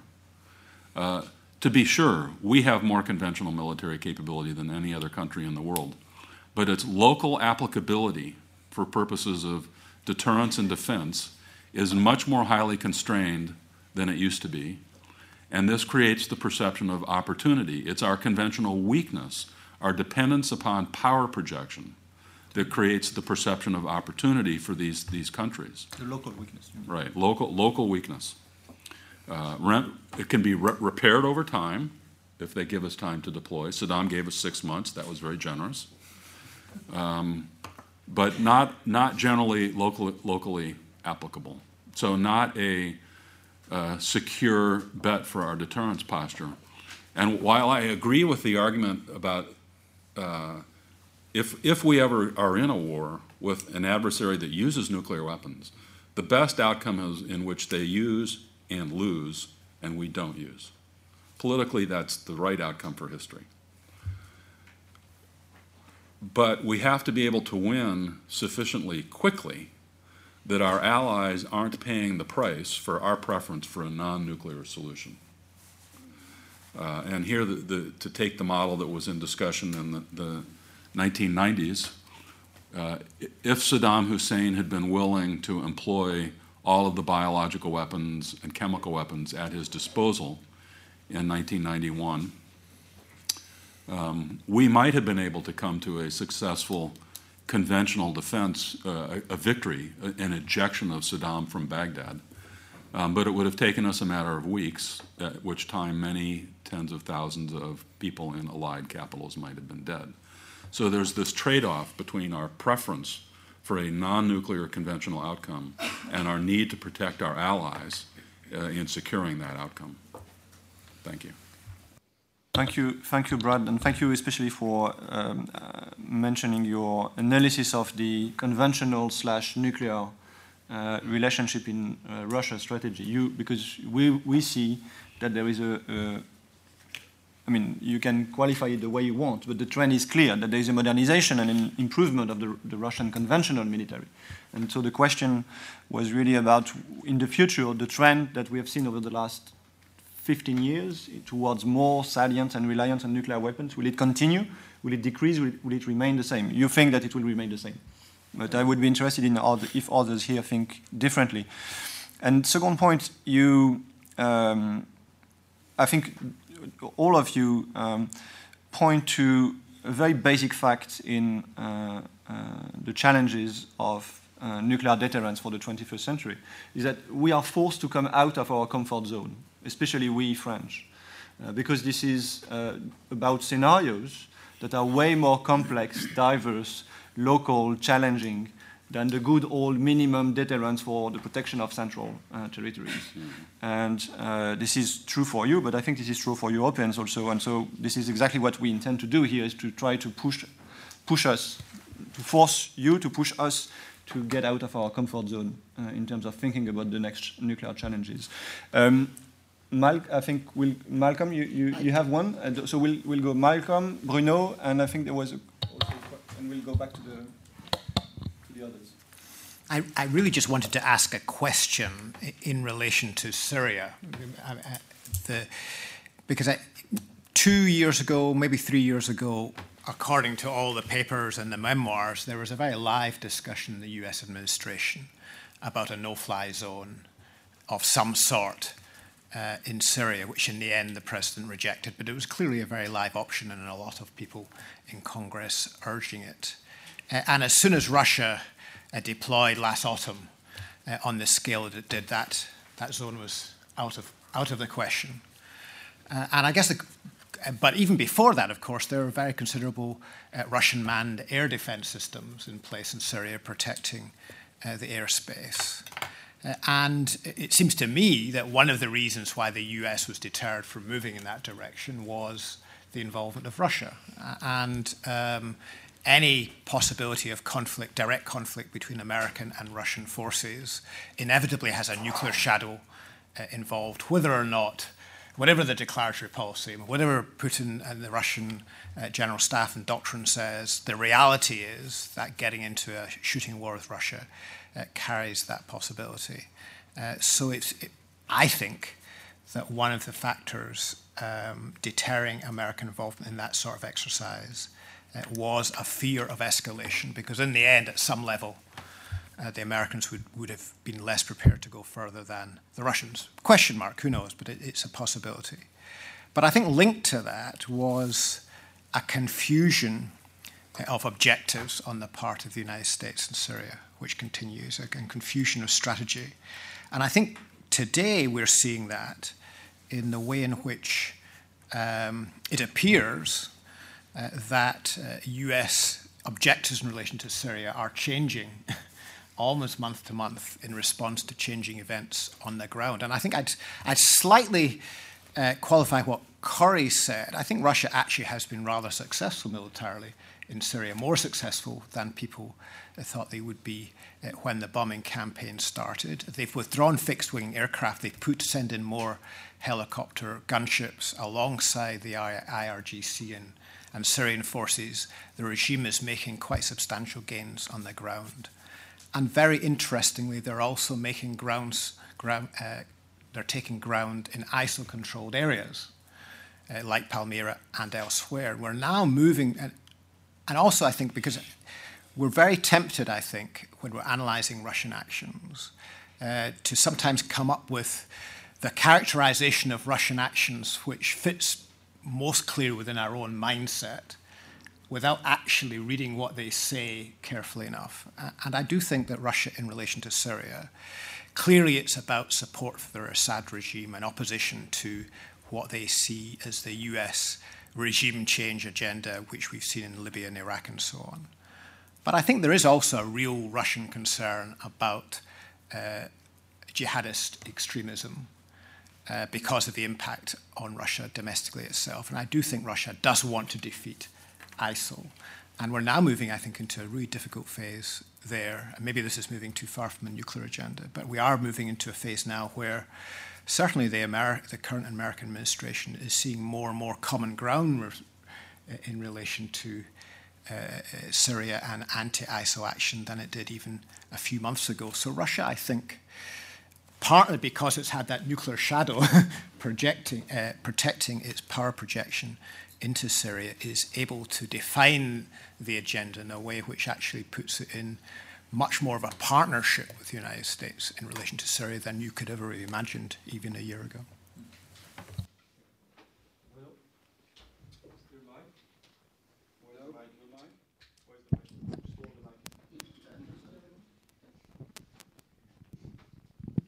Uh, thank you. Three quick points. One, I think on the salience of nuclear weapons in Russian strategy, you have to break it down into several different periods and several different compartments, so to say. I think if you look at the past five years, there are good grounds to say, uh, there, are grounds to say that nuclear weapons on the theater have become less military salient, but that nuclear weapons in general have become more politically salient for Russia, and that it has been playing increasingly in ways which are extremely dangerous for a number of reasons. But I'm not entirely persuaded by the linearity that I heard about the evolution of uh, the role of uh, nuclear weapons in Russian strategy. But that's not my main point. One, one uh, comment for Kori in the form of a question and one quick question for Brad.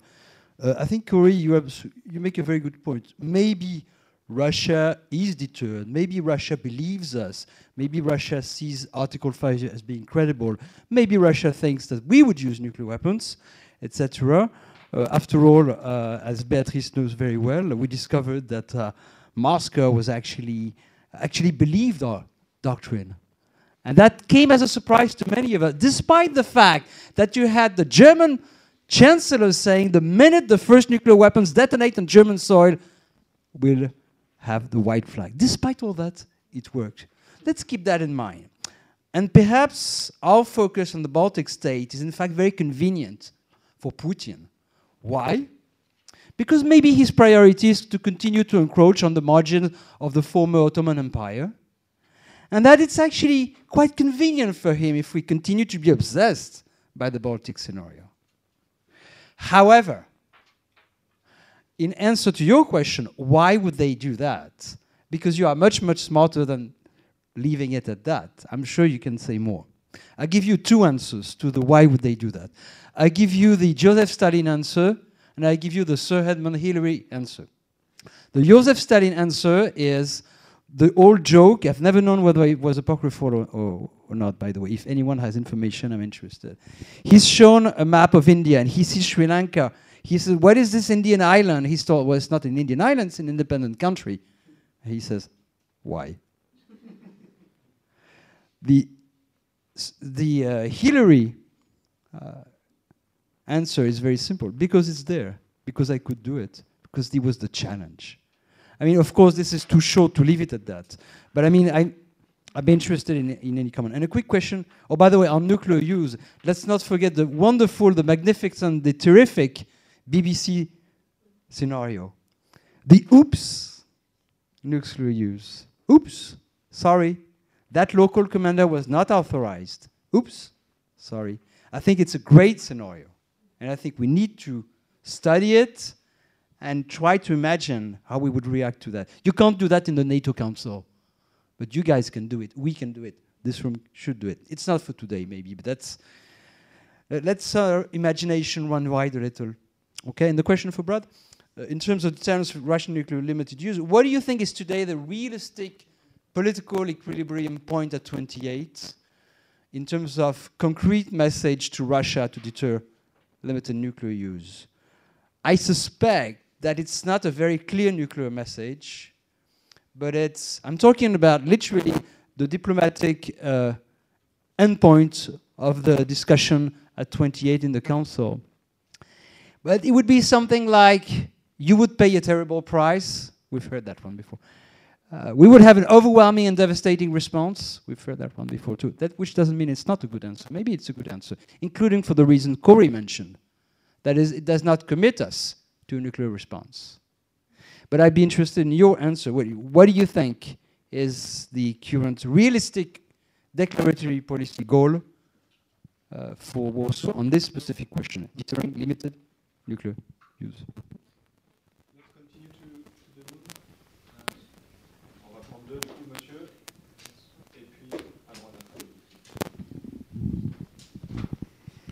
Michael Struve. Um, I'm political science of, uh, come from Berlin, but was teacher here. And um, I wanted to ask if, if you believe really, uh, Mrs. Kori Schake, that uh, Russia is um, stopping his campaign or war games uh, in some future. For me, it is um, an empire which has no clear frontiers and uh, has no measures. And the main reason for his um, this behavior is that they are not competent to build up the country without petrol, and uh, that he must find a legitimation by his actions uh, in saying that uh, event, eventually Moscow and other towns are threatened by enemies, and so he has to act, and he's a big saver of not only the honors of, of Russia, but life of his people. And uh, he, he gives his role a raison d'etre um, and that that means he needs uh, new small walls to to make his role important and victories, small victories. Now uh, I he counts of the nature of democracy, the critical attitude in our countries which say perhaps it's not worthwhile to defend our system because it's not so different from um, the authoritarian systems in the East. Uh, there is uh, elite in France which is uh, deciding of everything, and so they don't have a real democracy either. I just take this as an example. Uh, when I was in Berlin, there was a big panel um, card in front of the Reichstag, the old parliament of Germany, um, saying, well, don't you see that you are a colony of USA and that the big president of Russia which can consult you how to get out of this? And this was with drapeau and uh, flags and so on.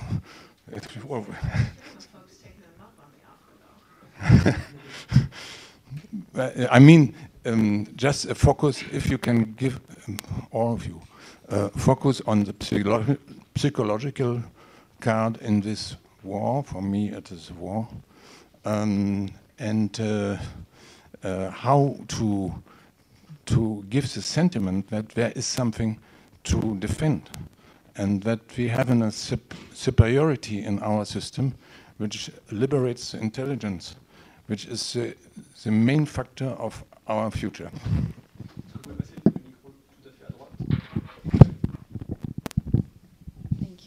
Um, I'm a student in the International Security Masters here in Sciences Po, and my question is to Dr. Roberts and also Mr. Chalmers. Um, as we talk about new ways to deter Russia, uh, would you think that it's time for NATO to pursue an offensive cyber policy as a deterrence tool? And if so, could we talk about uh, pursuing maybe a program similar to Stuxnet to cripple Russia's nuclear program?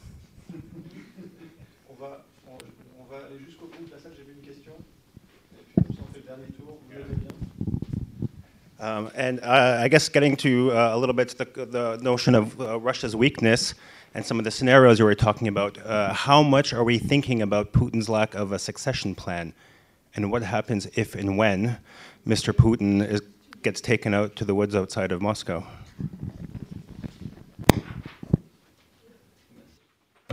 Well, a Putin accession plan, succession plan. Um, I mean, I, I think the reading in, in the Washington Beltway is the problem. The problem in Russia today is not Mr. Putin, but Putinism, uh, which, which so, so long as he has anything to do with it, will last a very long time. Uh, he's hardly likely to leave the scene, assuming he leaves of his own volition, without having put in place a succession that perpetuates the system he's tried to create. Now, maybe circumstance will compel reform of the system before then, um, but if the problem is Putinism, not Putin so much, um, you take a different look at the succession question. Uh, this is, who, who quoted it? Th this is the new normal. Um, Dimitri Trenin. Dimitri Trenin. Um, now, hopefully we're wrong, but I think that's the view in, inside the Bel Washington Beltway. NATO cyber offense. Uh, I, I don't think NATO is likely to have an offensive cyber policy. I don't think NATO is likely to have missile defenses capable against Russian missiles. I don't think NATO is likely to have strike systems capable of reaching Russian territory. But these could be national contributions that have to fit inside of an alliance strategy of some kind. Um, but so long as uh, Russia aggressively pursues counter space and counter cyber capabilities, and all we're committed to is being resilient in the face of attack. Um, they pay they pay no cost, they run no risk, they simply gain benefit or or maybe not benefit, uh, and that's an unequal equation that doesn't support our deterrence objectives. Um, could we could we uh, uh, put a Stuxnet-like uh, bug into their nuclear system, I, I, keenly doubt it. The Russians are extremely good at um, cyber defense. Um, but this is an area where we have a taboo in our societies to say we, we can't talk about offense in these areas. It's unacceptable. And they don't have such a taboo, and they've just gotten on with developing the capability. And if we, if we want to have an effective deterrence strategy, we have to have that conversation. Um, are, are there all sorts of negative consequences of doing that? Yes. But there are negative consequences of not doing it, and good analysis requires you to consider both, both pathways and outcomes. Uh, what's a realistic declaratory policy for Warsaw? So, um, uh, anyone who has served in government, and Bruno has, knows that the starting point is to rediscover some language that governments have previously agreed because it's absolutely uncontroversial that you could then use that language again. NATO has provided a great deal of this language on deterrence and nuclear things because it's used less and less language over the last 25 years. The strategic concept of 1991, was it? Had something like 12 paragraphs on nuclear deterrence, and you could barely find 12 sentences in the current strategic concept. So, a first answer to your question is there's a lot to recover from the prior language used by the alliance simply to express its views about nuclear weapons as being tools of peace uh, and war prevention, not war fighting, um, clear statements about our, our commitment to defend our values and our interests. There's, there's a lot of language there to pick up. Um, I see the, the, the likely pathway to a little more than that as finding ways to link NATO declaratory strategy to the declaratory policies of the three nuclear armed allies. Uh, uh, the United States has said that we would only use nuclear weapons in the extreme circumstances when a, an, an enemy has created a threat to the vital interests of the United States or its allies. The alliance should find it possible to say that um, if Russia were ever to present the extreme circumstances of jeopardizing the vital interests of an ally, uh, then the declaratory policies of the three nuclear armed members are obviously in, in, in, play. I mean, that's not the precise language that would be used, but linking alliance to P3 declaratory policy more clearly as P3 declaratory policy has evolved, I think is possible. And let's remember that NATO's nuclear language uh, isn't just about deterrence, it's also about assurance. Uh, and uh, I think very much on the minds of NATO diplomats today, in the lead up to the foreign ministers meeting next month, is what's, what's the nuclear declaratory language that could be reassuring to Western publics? Uh, and, and I think it's in the realm of what does it mean to be a responsible nuclear alliance? Uh, we're not going to join Russia in all of this nuclear saber rattling. We're not going to cheat on our arms control agreements, but we're going to make darn sure that we're capable of defending our interests if they're ever threatened. Uh, and I, I, think there's also a discussion about whether NATO wants to signal a measure of assurance to Moscow, in addition to a, a message of deterrence. Uh, and, and that message of assurance would be um, that as an alliance, we remain uh, uh, eager for Russia to come back to the table and have a discussion about uh, strategic stability in Europe under the principle of indivisible security for all. Uh, that's also a measure of assurance to Western publics. So this, the, the question of the alliance's nuclear declaratory policy has these, real, these three parts to it, uh, and how they might all be balanced in the context of a new statement to be agreed in Warsaw is, is a good question. Thank you. Uh, so, to Bruno's question about, am I so unimaginative I can think of no reason the Russians would do this? Now, I can think of all sorts of mischief the Russians could come up with. But I took Brad's central point to be exactly right that regime preservation is the fundamental interest of Putin's Russia. And I don't see how that fundamental interest is consistent with starting a shooting war with NATO that, uh, that he's likely to lose um, and that is likely to bring his regime under great pressure because we too have asymmetric plays, right? Like shutting off the entire Russian leadership's bank accounts um, would be a non trivial challenge. And lots of mischief we can come up with too. We very often, when we talk about war scenarios, we think everybody else is a genius and we can't come up with anything. When in fact, we have much broader diversity of tools, uh, a lot of evil geniuses uh, in the woodworks that could come up with things. On the BBC program, I thought it was fascinating. It seemed to, the only unrealistic note I heard in it was actually a lot about the British American relationship. um, and about Britain feeling that we're trigger happy and they're powerless to influence us. Um, that didn't, you know, the U.S. response didn't strike me as. We thought as, it was, we, as French, sorry, tended to see it as realistic. I'll be happy to have that conversation.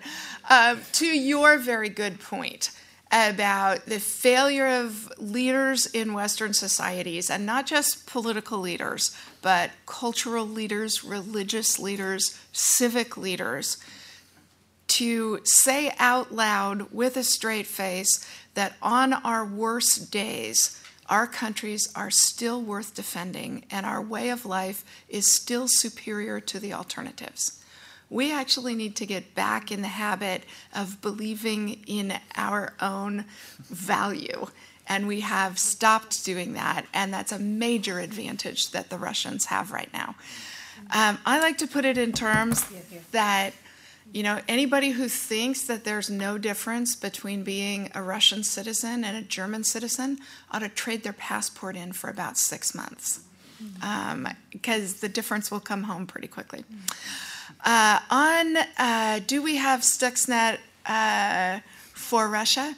I am going to be an extremely disappointed taxpayer if I am not paying for that. Uh, so, so um, I very much hope so. And I'm even reasonably confident that my government's worried enough about me being an angry taxpayer that they might be doing that.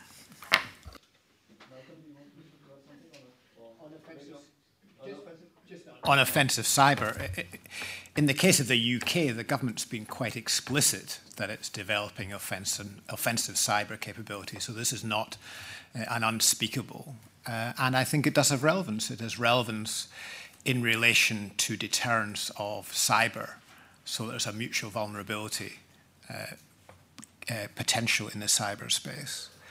It has relevance in the context of conventional conflict. If you've got a conventional conflict going on, then why shouldn't you also use cyber instruments uh, in that? Where I think it's less realistic, and I concur with Brad here, is the idea that we can hold at risk the strategic nuclear systems of Russia or indeed anybody else with the use of cyber. I find that pretty implausible. Thank you all. Uh, we are going to, to pause for a few minutes. Let me, let me conclude here that, that first session with uh, three points before um, uh, thanking our two first panelists. What I will take out of this session is one, uh, what you've described is a completely new challenge uh, in the nuclear domain than the one you, we used to face in, during the Cold War. And you've been at length there um, in terms of the specificities uh, of the Russian nuclear strategy. And we can fine tune uh, the changes, uh, when exactly it occurred, how it worked exactly. But basically, over the last 15 years, something has been developed uh, in Russia that is very different from what we used to confront before. And so we have to adapt. The second point uh, I would add to it, in what you mentioned all, is you seem to all concur on one point. There is one metric or one principle against which we should uh, judge our own adaptation is that we have to remain a responsible nuclear weapon state, which means uh, I think you all concur that there is no symmetry, there is no turning back to the uh, good old days uh, nuclear strategy of the, of the alliance in the 50s and 60s where we actually prepared also for a, a limited nuclear war. Oh? Sorry, no massive retaliation. No. no. and three, I, I, well, we'll talk about that. Um, and three, and three, uh, you you mentioned that we have a solid. I think you, you, you all concur on the fact that we have very solid ground to adapt ourselves mm-hmm. on the conventional, on the nuclear, in, policy, in terms of policy, in terms of economic tools, as you rightly mentioned. I mean, the Europeans invented something uh, in the Iranian case extremely effective, which, which is called SWIFT. Um, so uh, that could be a good deterrent uh, element. But there, uh, last point, um, we also have uh, uh, concept and doctrines. And, and to reinforce what Brad said, you don't even need to go back to, to 91 to find a good declaratory policy. I mean, simply read the uh, NATO strategic concept of 99, and you will find everything you wish or you would dream of. And that was at a time when we were at the peak of our rapprochement with Russia. That was two years after the, uh, the founding act, the Russia NATO founding act. the, the, the text was prepared and negotiated before uh, the Kosovo War. So we were in the, in the blooming of our bilateral relationship. And at that juncture, at that time, we were able collectively to say something about nuclear weapons that I doubt, that I'm sure we haven't said over the last uh, 10 years. And if you are French, just go back and read uh, uh, Hollande's speech uh, in Istres in 2015, and you will find elements there especially when it comes to the challenges we face when uh, Hollande mentions two strategic objectives for our nuclear deterrence policy.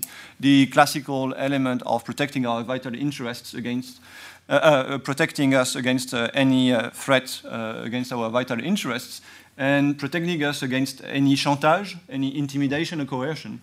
And I think this is a good summary of the challenges we face. And, and, what Brad and Kori described is exactly something that is not just central deterrence or direct minimum deterrence, it's slightly different, uh, and it's more about how to negate intimidation and nuclear coercion. Uh, and that's the key challenge for the future. So let, let's stop here. We pause for five minutes and then uh, hold on your questions, and we'll go back with uh, Professor Heuser and Malcolm to continue the discussion. Thanks. Thank you. Thank you all. Thank you.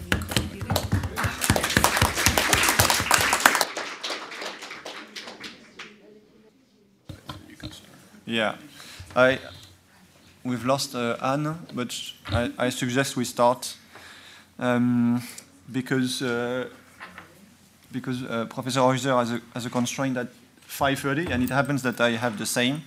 Uh, so Anne will uh, jump jump in, and we'll conclude at at six as planned. And so, without further ado, um, I will leave the floor to to Malcolm for so let's say the uh, we have the US case for uh, nuclear weapons in the 21st century, so let's have the, uh, the, the, UK one. Uh, and then Professor Heuser will take us back to uh, the history of the Cold War and what it tells, tells us for today's challenges. Nicola, th thank you very much indeed. What I thought I would do, having been asked to talk about UK debates uh, on deterrence is, is say a, a, few words, first of all, about the return of defer, deterrence thinking more generally in the UK uh, in the recent period. Uh, then uh, talk about what I believe has been a significant shift in UK uh, nuclear policy in particular. And finally, perhaps link that into some broader uh, questions about uh, Britain's political future, which might be of some interest at the moment. So, on the first, the return of deterrence, uh, at the end of last year, in November, the UK government published the results of its Strategic Defence and Security Review, which I think, in very important respects, was rather different uh, from the 2010 uh, Strategic Defence and Security Review uh, which was published at the beginning of the Cameron uh, administration. In 2010, uh, the government's uh, Defence and Security Review was still dominated by the fact that we had a very large uh, force of British uh, service people in southern Afghanistan. It was dominated by the need to make contributions to fiscal austerity immediately after the financial crisis, so a significant reduction in defence spending was announced, and there was relatively little priority given to capabilities uh, for combating near peer adversaries such as Russia. Uh, and partly because of that, uh, some gaps in capability were accepted, notably in relation to aircraft carriers and maritime patrol aircraft, where uh, it was stated, on the one hand, that these were capabilities we needed in the long term, but on the other hand, we were prepared to do without them for a decade. In contrast, when you came to 2015, last year's review, there was an important section in, as part of the analysis which talked about, I quote, the resurgence of state based threats, uh, end of quote, with an explicit reference to Russia. And there is also a very important section in the review about the growing importance of deterrence in shaping uh, UK capability choices. So in 2010, uh, much of an emphasis on capabilities that might actually have to be used in relation to the succession of stabilization operations the UK has been involved in in the Balkans, in Iraq, and Afghanistan. In 2015, more talk about deterrence, and more talk in particular uh, the concept of full spectrum deterrence uh, was put on the table, which involved diplomatic, economic, offensive cyber, uh, covert uh, uh, operations, as well as conventional and nuclear uh, capabilities. So the concept of full spectrum deterrence, deterrence not simply referring to nuclear, was quite central to the latest SDSR. And then in relation to budgets, uh, the UK, uh, as some of you may recall, in 2014 had pushed for uh, NATO to make a commitment uh, on the 2% uh, spending target, which committed all those countries which already met this target, which of course uh, was a very small group, to keep to that target and others to aim to reach it uh, in the long term. The UK at that stage was one of the countries which uh, met that target, but unfortunately, in the months after the Wales summit, the, the British government refused uh, to uh, commit itself to maintaining the 2% target in relation to uh, the, the NATO commitment uh, and only did so uh, after our election, general election uh, last year. What the SDSR did was reaffirm that the UK would continue to meet the 2% target through to the end of the decade and committed uh, it to real terms increases in defence budgets uh, each year. Now, it's certainly true that the UK is only able to meet that target over that period or guarantee meeting that target over that period because it has discovered that there are things which it can count against the 2% target, which it previously was not able to use. And I think a really interesting element of that uh, was that increasingly the UK is counting a large part of its spending on security and intelligence services, MI5, MI6, GCHQ, against defence spending, which it didn't do previously, which reflects the growing role in our country of the security services in deterrence uh, and defence. Uh, the SDSR also committed the government uh, to an approach uh, to uh, defence and particularly deterrence, which was, quote, international by design, uh, that particularly in relation to deterrence of Russia, that was something that was done through NATO rather than separately. And of course, the, the UK's made a number of important commitments in terms of strengthening conventional deterrence in relation to Russia. Uh, but focusing on preparation and persistence uh, rather than permanent deployment. But I think even after the events of 2014, uh, the UK SDSR didn't put all its eggs in the NATO basket. This was not an East of Suez 1968 moment when the UK withdrew its forces from East Asia and the Middle East to focus on uh, the Soviet threat in Central Europe. Uh, there is still, I think, uh, an ongoing debate in Whitehall about the relative priority uh, of threats to the south and southeast in relation to ISIL in particular, on the one hand, and Russia on the other. Uh, and um, uh, that, that's a balancing that will continue. But certainly uh, in this SDSR, more focus on Russia than there was in the past, while counterterrorism and dealing with the issues arising from the growing crisis in the Arab world, I think still a higher priority in very many respects. So that's really the, the general picture of the SDSR in a very, very briefly summarized. Let me turn now to the nuclear uh, dimension. Because 2015, the SDSR, I think, also saw some important shift in the declaratory nuclear policy of the UK compared with previous uh, years. The UK, of course, has been involved in the nuclear weapons business right from the very beginning. Uh, our scientists were heavily involved in the Manhattan Project uh, during during the war. And UK uh, I think UK strategic culture to this day, Nicholas. Uh, Nicola referred to this earlier in his opening remarks, but UK strategic culture is also he- heavily influenced by our national image of the summer of 1940. Uh, and our national image of the summer of 1940 was of ourselves uh, standing alone against a greatly conventional, superior uh, power uh, on the other side uh, of the Channel after the fall of France without uh, an immediate prospect of assistance from elsewhere.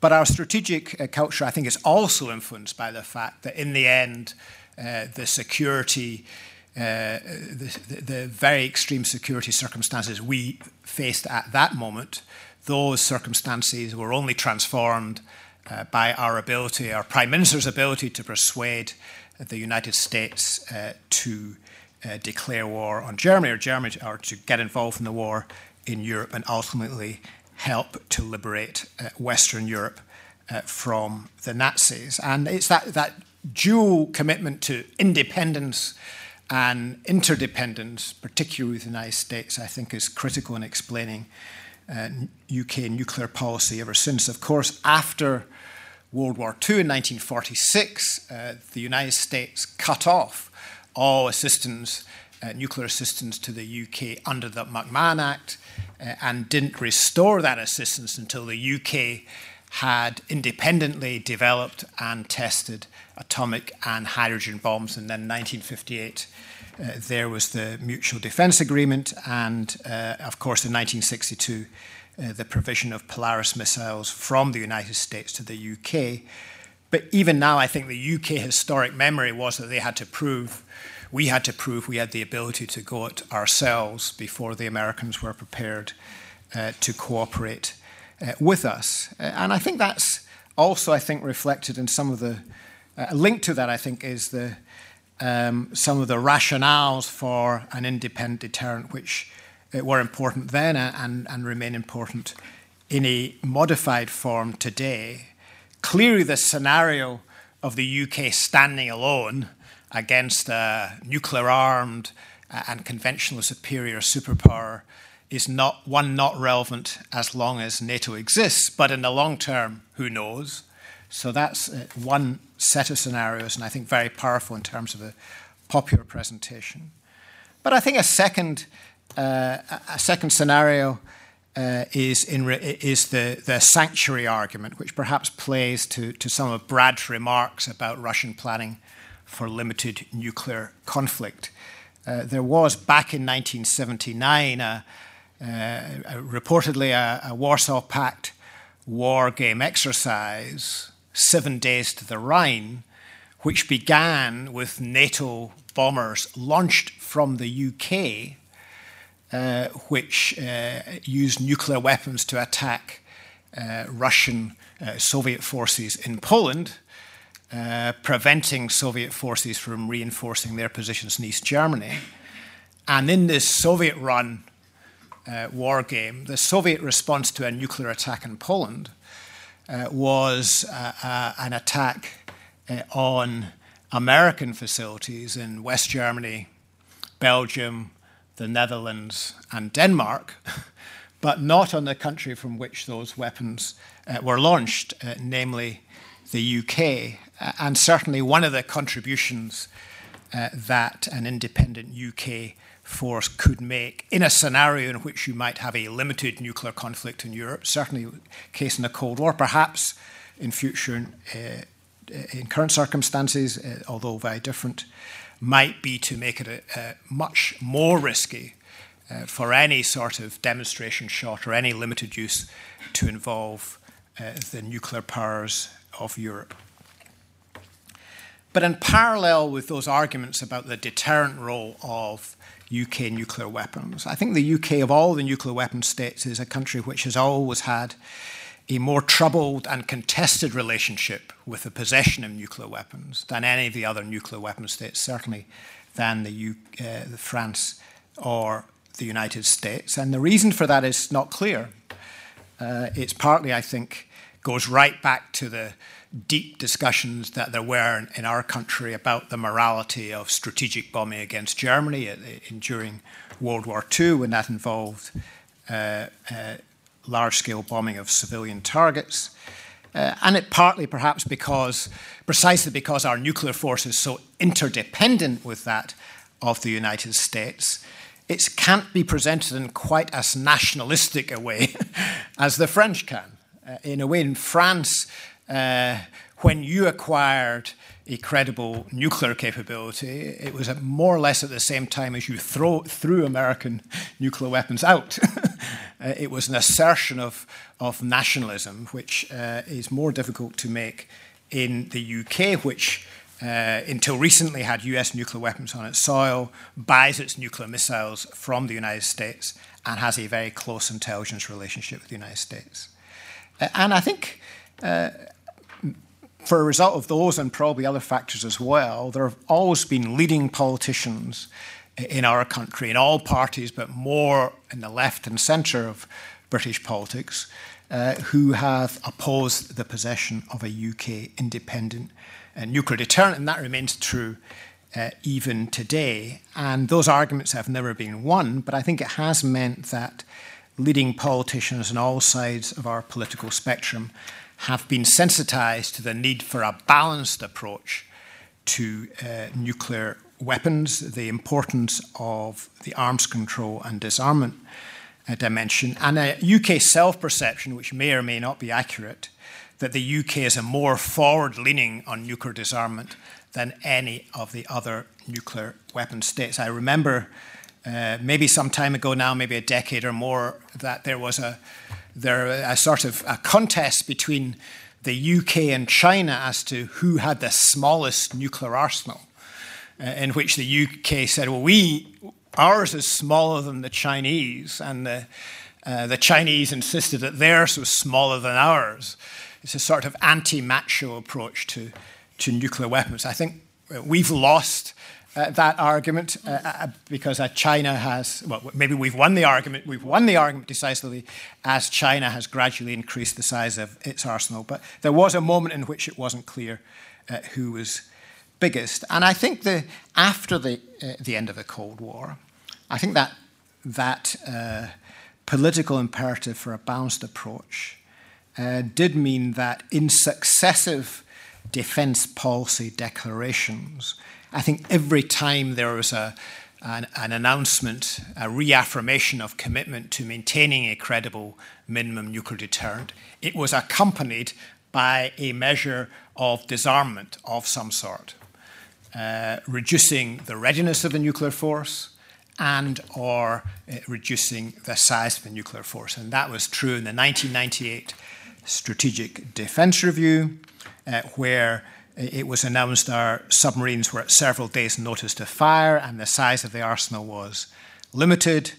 It was true in 2006 when we announced that uh, the Trident uh, system would be renewed with a generation of new submarines under Tony Blair, and again, a further reduction in warhead numbers. It was true in 2010 uh, when the new Conservative Liberal Democrat coalition came to power and a further reduction warhead numbers was announced uh, uh, in part to convince the Liberal Democrats to, to uh, go ahead with uh, Trident uh, renewal. Uh, and of course, it was important in the Trident Alternatives Review in 2013, which remarkably was run by the, the junior partner of, in the coalition, the Liberal Democrats. Um, and um, what's, I think, interesting from all that uh, is that, uh, increasingly importantly, something which was articulated in the speech by uh, our uh, Defence Secretary recently, is that there is an ongoing debate in the UK in relation to the Non Proliferation Treaty, where opponents of nuclear weapons argue, ask why should the UK have nuclear weapons if other NATO states like Germany and Italy and Spain and so on uh, do not. And Michael Fallon made the point that basically this was a matter of history. history determined that Germany was not a nuclear state, and France and the UK were, and we had taken on a responsibility as one of NATO's three nuclear weapon states, uh, which we could not and should not uh, resile from. But interesting presentation in alliance terms, quite a soft presentation, uh, rather distinct from one which was perhaps the more nationalist one you might hear from, from other states. So that, I think, takes us to the SDSR. Interestingly, I think, in the 2015 SDSR, first time for a very long period of time, when we've had a major articulation of nuclear policy, which hasn't announced any reductions in either the size of the arsenal uh, or uh, in its level of uh, readiness. Uh, indeed, uh, a very important sentence, uh, I think important, sentence in that review, which, of course, like all the best declaratory policy, can be read in different ways, but I think nevertheless significant, and I'll quote it to you, which is paragraph 467, which says, We will continue to keep our nuclear posture under constant review in the light of the international security environment and the actions of potential adversaries. And how I would read that statement is that the UK is saying, after a long period in which the only movement in either the size or the readiness of its arsenal was downwards, the UK is now prepared to move up uh, or down in relation to those two variables, depending on the wider security environment on the one hand and the action of potential adversaries in a crisis or in a pre crisis situation on the other. And I think that's very significant, and let me explain a couple of respects in which that's the case. In relation to uh, the international security environment, uh, although this can be interpreted geopolitically uh, or technologically. In terms of technology, however, I think it refers uh, to the potential for significant developments in anti submarine warfare uh, or ballistic missile defense, which might potentially uh, call into question uh, the credibility of the UK's nuclear deterrent at current levels. Um, and who knows uh, what will happen in the long term in anti submarine warfare. In Brad's book on page 269, he actually, uh, so I, I, got there, Brad. Uh, page 269. Or did you look it up in the index?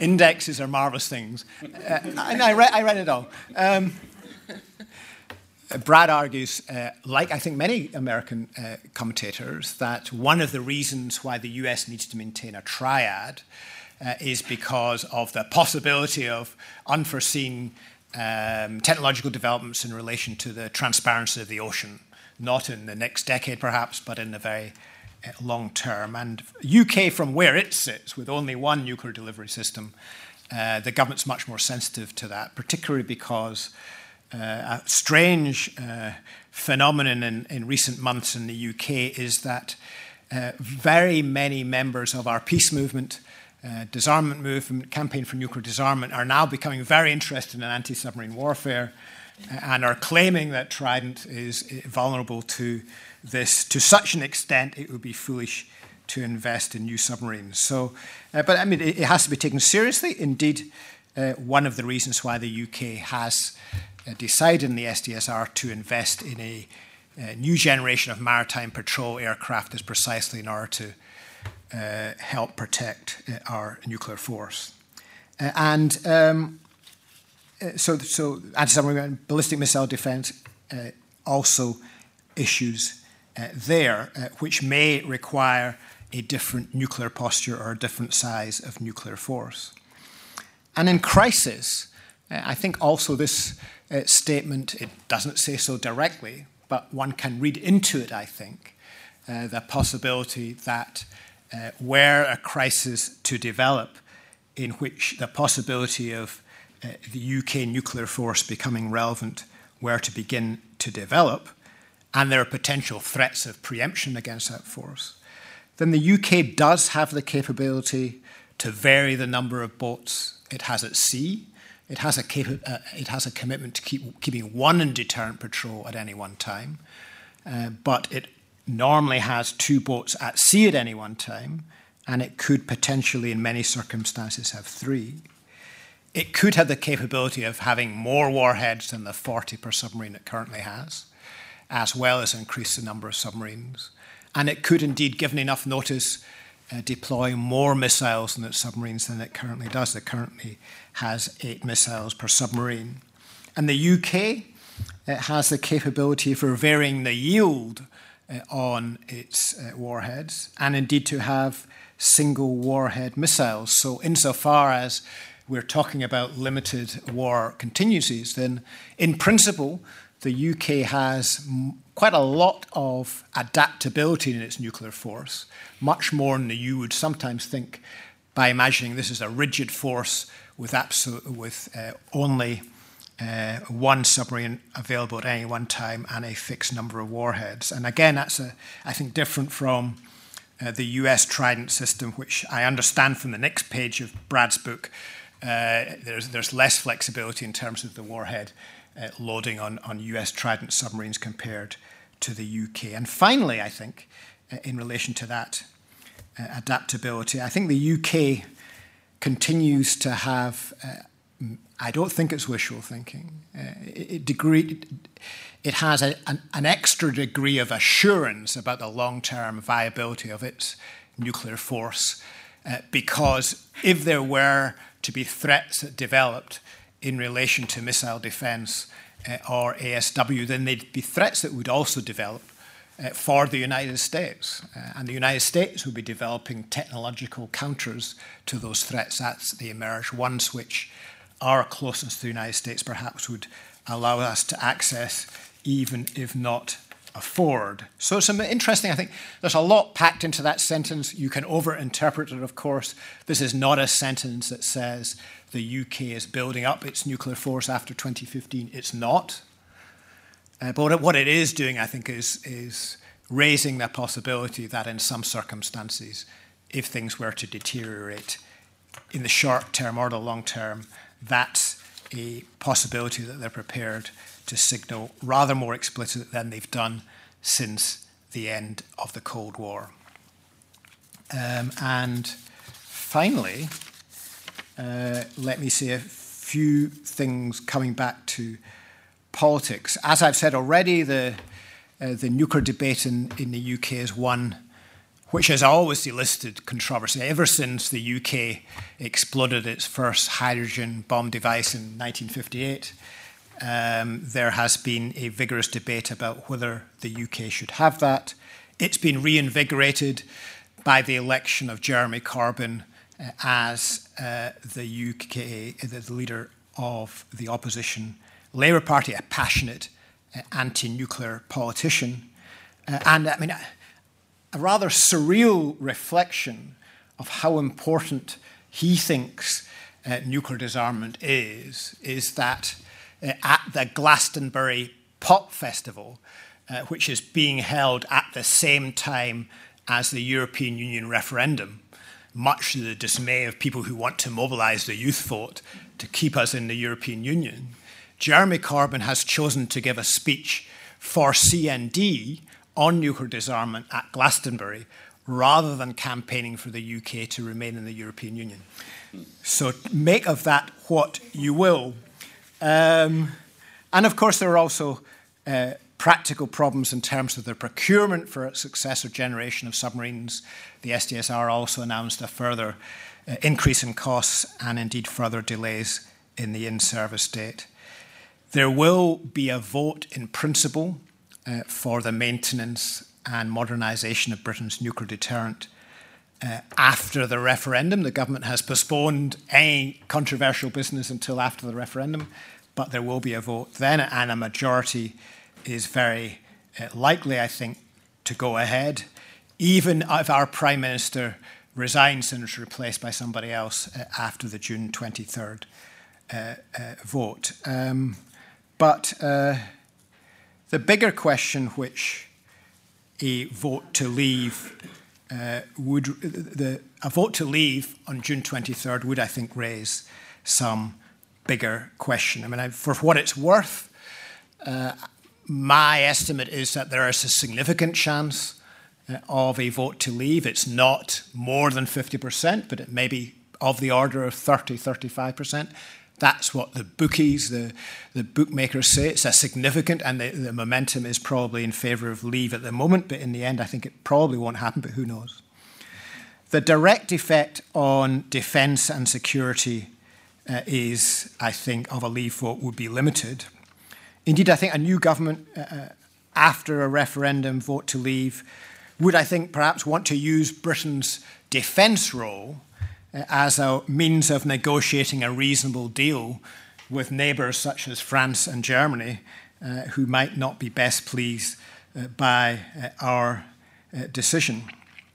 But I think it's also true that the, the economic difficulties that would almost certainly follow a vote to leave the European Union would call into question the budget settlement for defence and indeed for everybody else that was uh, negotiated very painfully at the end of last year. Uh, and uh, therefore, I think in those circumstances, we would be faced with a very interesting few years ahead. Thank you. Thank you so much. Um,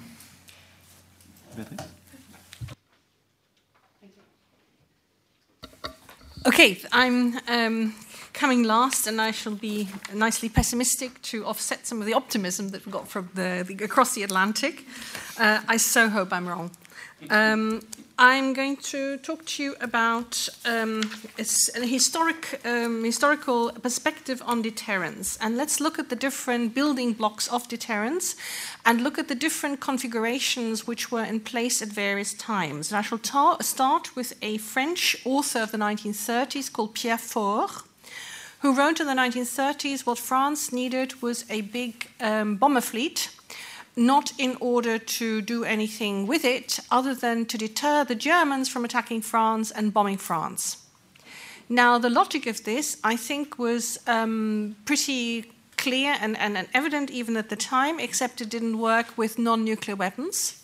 And uh, the uh, famous studies of deterrence before um, uh, nuclear weapons have always come up with the idea that the most important concepts of this idea of deterrence, i.e., I have something that I can use against you so you don't do the same thing to me, um, in principle is sound, and in fact was at the origins of the whole Manhattan Project when uh, famously two exiles from Nazi Germany uh, uh, Otto Frisch and Rudi Peierls wrote a letter to the British government in March 1940, March 1940, and said, um, we think we've sussed how to make a nuclear weapon. Um, if we have sussed it, we think our colleagues back in Vienna and Berlin have too.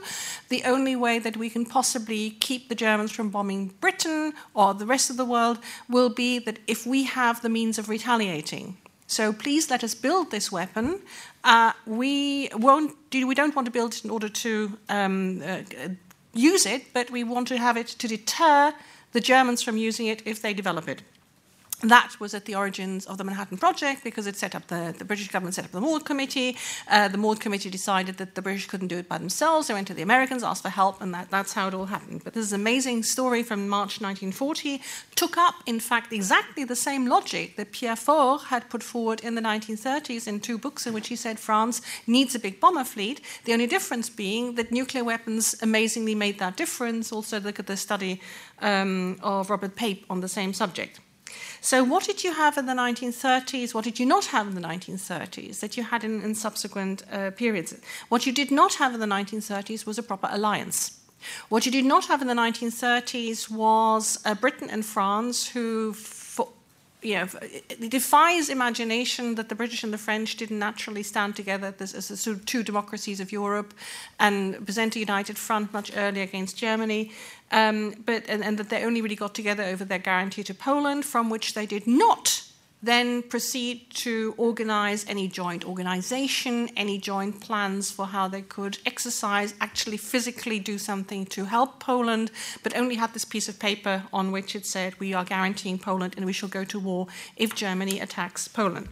So, what you did not have in the 1930s was an alliance, proper alliance. Um, other than this guarantee to Poland, you didn't have organization, you didn't have exercises, you didn't have coordination, you didn't have joint planning, and all those things. Okay, That was a huge acte manqué. The Second World War uh, broke out, um, not least because Hitler was simply not deterred because there was no deterrence. Yeah? And these individual countries' bomber forces were all very well, but they were not enough to deter Germany from going on uh, provoking uh, going for a ground aggression against first Poland. And, the, and, and just remember that Hitler was very very surprised when the declaration of war from Britain and France actually came that he was dumbfounded because the last thing he'd expected these two countries to do was actually live up to their word. So acte manqué then what to redeem oneself to redeem themselves in 1948, they created the Brussels Treaty, or rather, they signed the Brussels Treaty.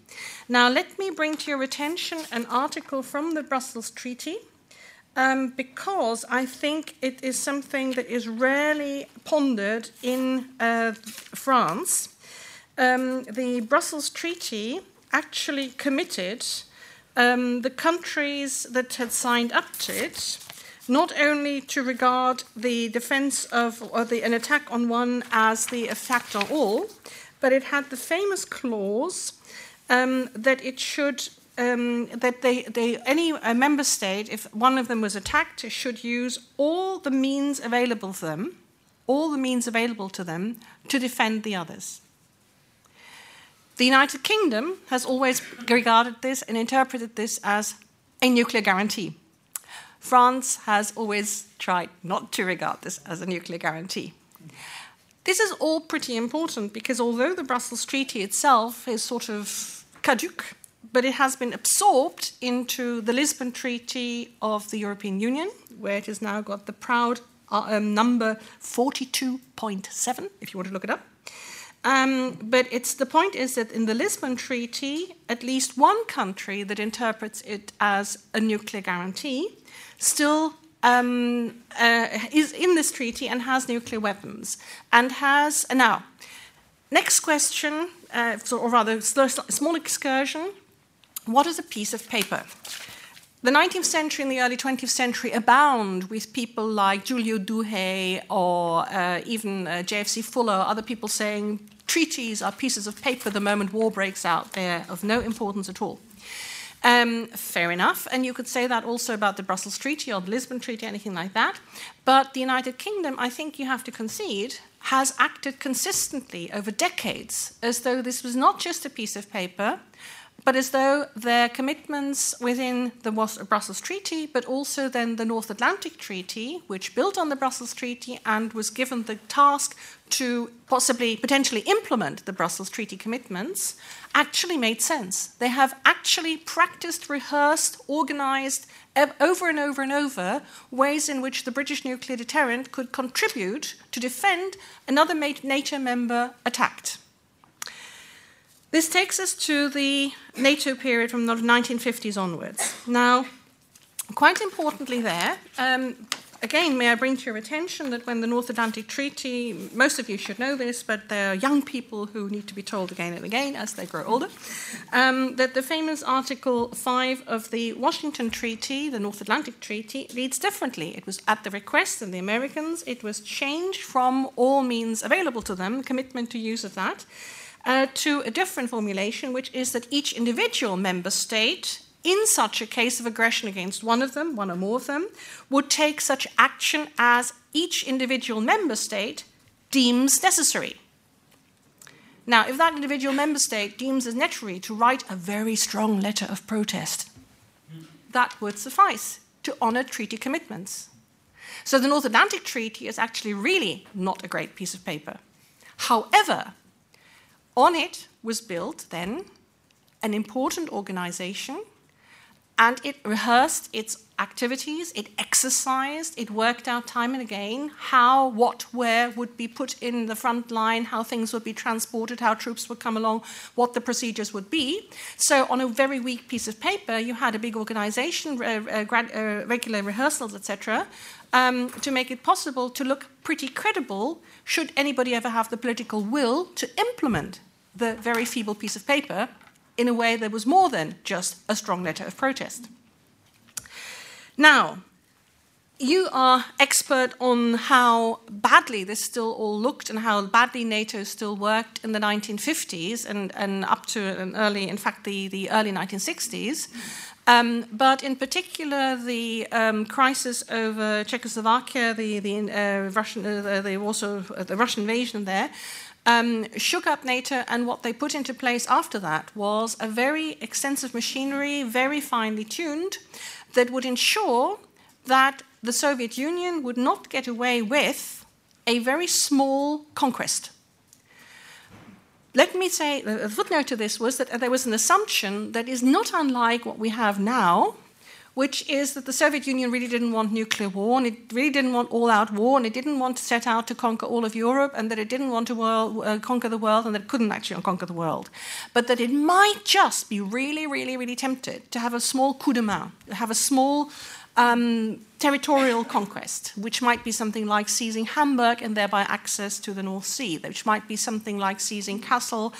I've never worked out anybody want Kassel. There you go. Um, or seizing Denmark or something like that. I mean, there were scenarios which were you know, a small conquest of NATO territory, and then to sit there and to say, ha, what are you going to do about it now?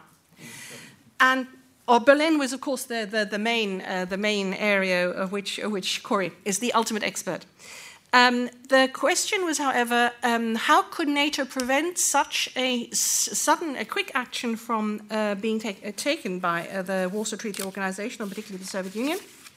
And the answer was that the NATO machinery, the organization, was trained and rehearsed and restructured and, and ever, over and over again as to make it practically impossible for this to be uh, the, to work without having at least some American soldiers killed, almost producing an automaticity of American involvement, and also having forward deployment of forces from many different countries, of having a very, very big machinery there that would immediately be very sensitive to being triggered anywhere at all and would click into place with all sorts of uh, reinforcement um, that was trained over and over again in the fall exercises, etc., coming into place. So basically, a big machinery which would immediately react rather than letting this happen and then say, and what are we going to do now?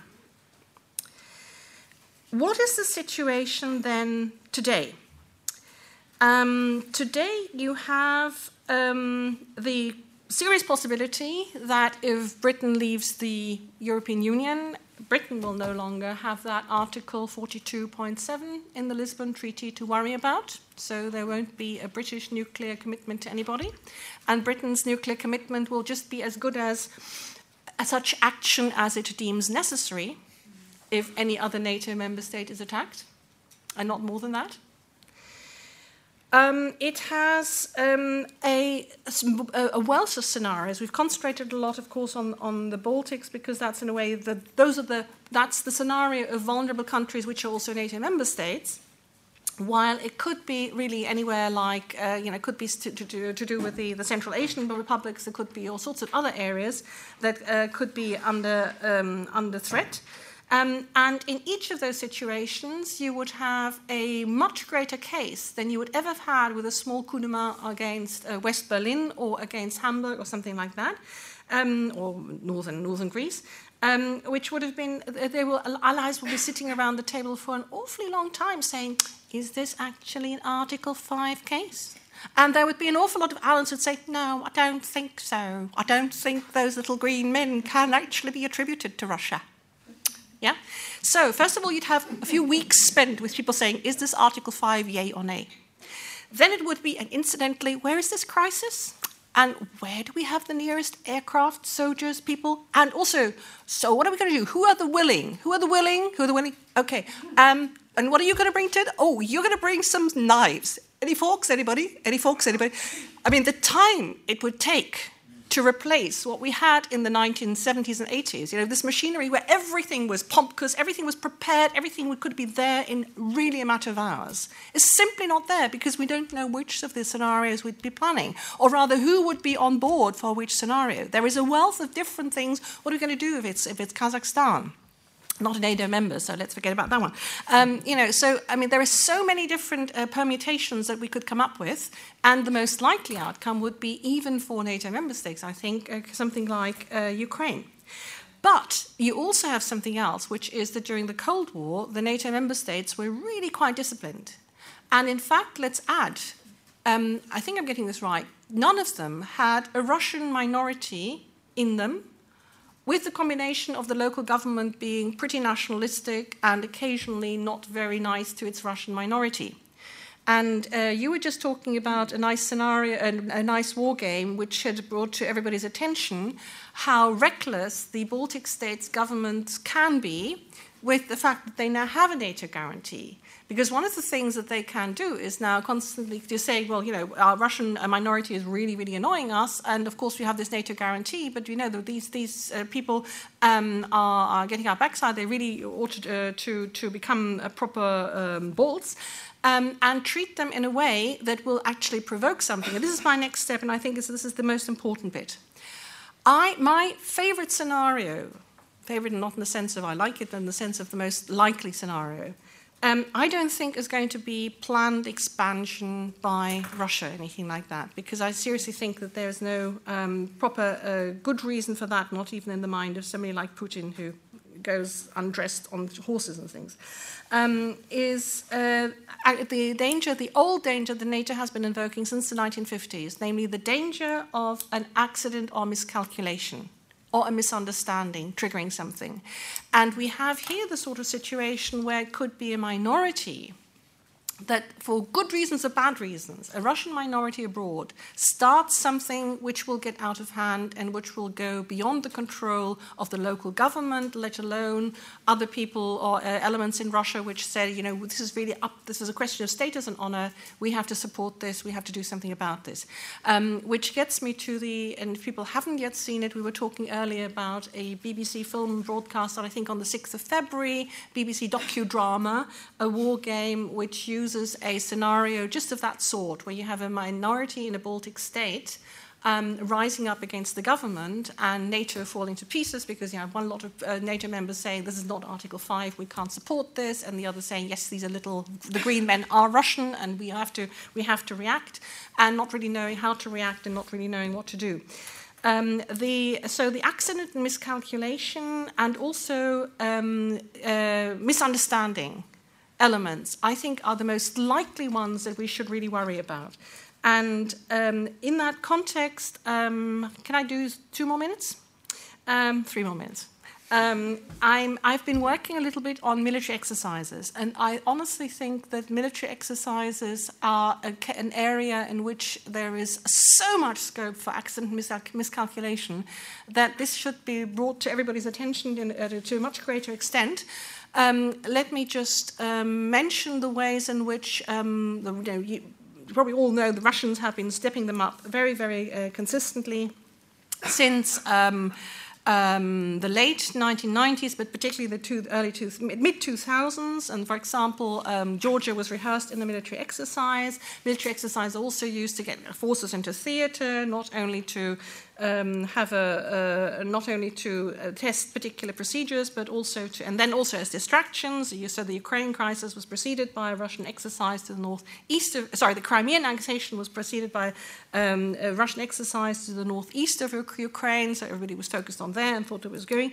Um, what's, so on the one hand, you have exercises used in this way, um, interestingly enough, fitting with all the things um, that Brad Roberts said at the beginning, uh, exercises have been used very extensively um, also to point fingers at, look at the, the, the, wicked things that NATO would be doing, or else the, the Russians have been using NATO exercises to do, oh, look, this is actually preparation on the heart of NATO for doing wicked things, um, to the point where the, the BBC docudrama scenario was, of course, taken from a Russian exercise.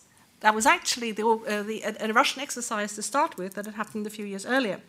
So, um, in this context, I think there is an enormous amount of potential and scope for accident and miscalculation. And um, a last point on that is that there's been um, exercises actually supposed also to have these wonderful deterrent signaling functions. Um, and in that context, I'd like to draw your attention to Dima Adamsky's wonderful article in which he's adopted a little bit of John Herz by saying, in fact, or, Clausewitz, if you like, um, that there is a point of culmination with exercises. Exercises can be such that they deter aggression, but they can also go over to being too much to the point where the other side gets frightened and says, we need to preempt. This is actually what they're going to do, and we need to preempt. Um, but I take it to a second degree and say it's not just that the other side gets frightened, as they clearly did in 1983, um, or in the early 1980s more generally, um, but that it takes, gives them an excuse to do something that they've been meaning to do by pointing out, oh, yes, but here were the preparations of the other side, and we're just preempting that, or we're just coming in first and defending ourselves against the wicked things they're doing. So um, I find exercises from that point of view something that really deserves enormous amounts of attention.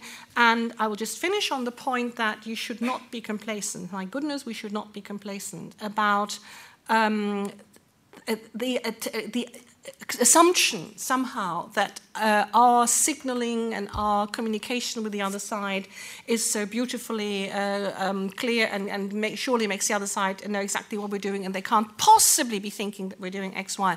Um, I think Bruno uh, uh referred earlier to the misunderstanding that, uh, of 1983 that the, the, the, Russians actually believed us when we ourselves weren't so sure that we were believing ourselves.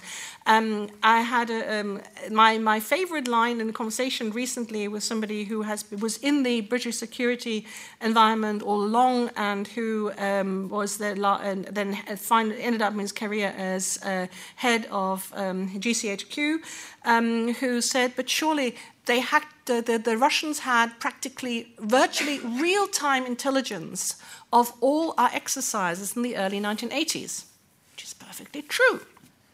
Uh, the Russians were, the NATO was absolutely riddled with um, Soviet and East German spies. Yes, they had practically real time intelligence. Problem is, that the way the intelligence was interpreted was not at all the way we would have interpreted it if we've got it. Yeah, there was still that second, second slice of somehow thinking this must be a conspiracy and if this is what is getting to us.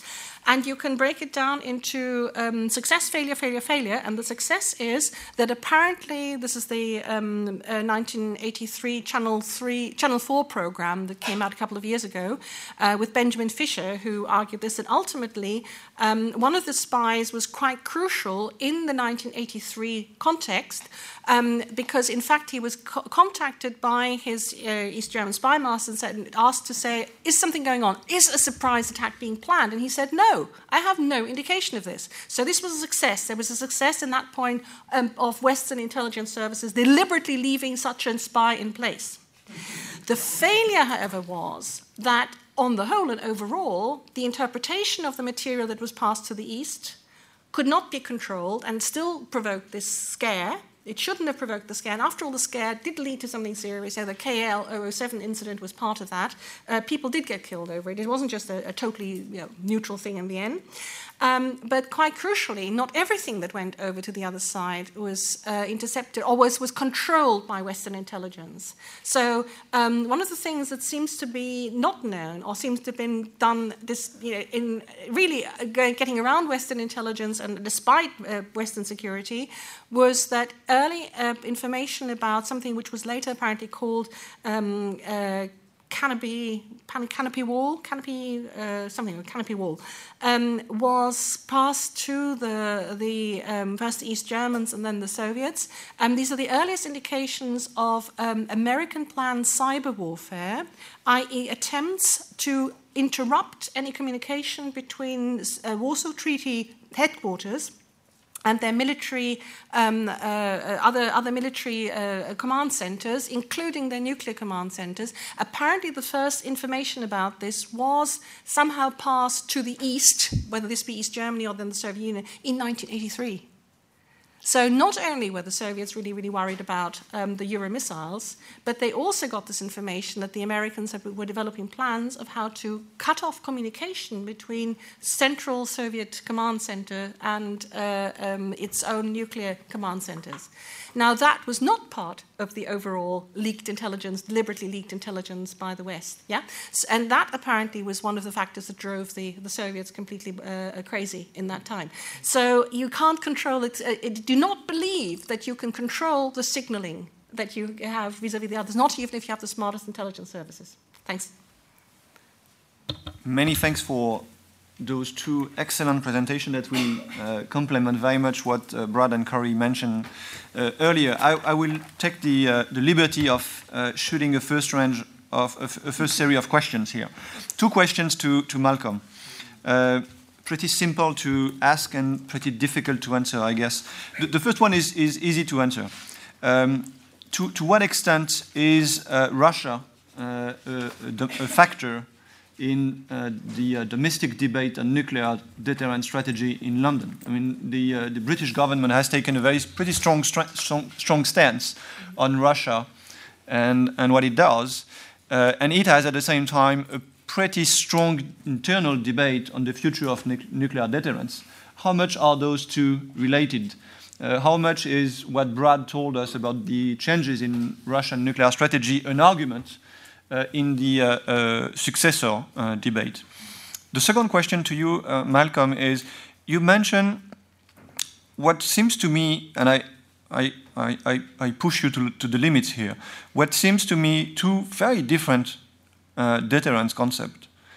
Uh, one is credible minimum deterrence, uh, which seems to be uh, still the basis for uh, the UK nuclear deterrence strategy, and it is very much like ours.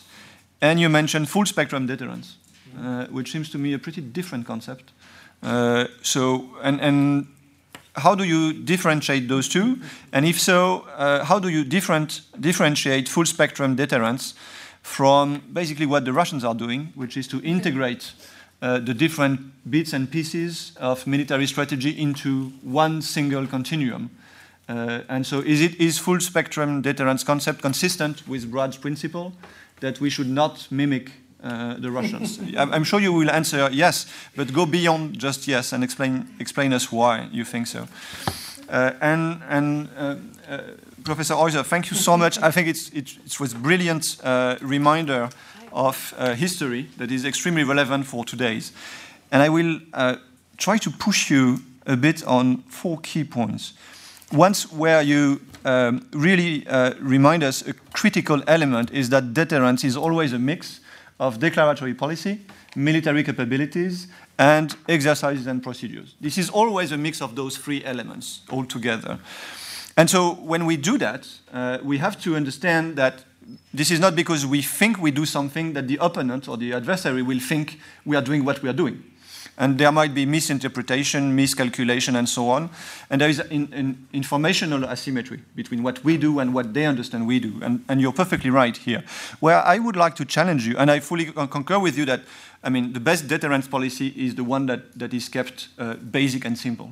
Uh, let's not be too complicated or too theoretical because uh, we will uh, end up in a, in a mess. But then, where I would like to push you is it doesn't seem to me that we are in excess of exercises or declaratory policy or capabilities in NATO vis a vis Russia. It seems to me that there is a strong asymmetry right now between what Russia has been doing over the last 15 years and what we have not been doing over the last 15 years. We have not made any declaratory policy as NATO over the last 15 years, it's, it's a decay.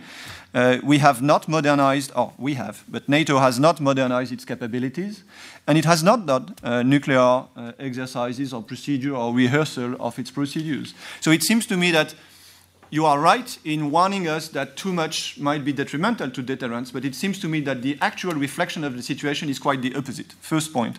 Second point, there is one element that was not mentioned, a, a, a word that was not mentioned in Brad's presentation, but that, that's at the core of his book and, and the underlying assumption of its uh, uh, uh, NATO strategy. It's the, the, the world tripwire. Uh, when uh, an extended deterrent strategy has to be effective, at some point you need to have American soldiers being killed. I mean, to put it bluntly.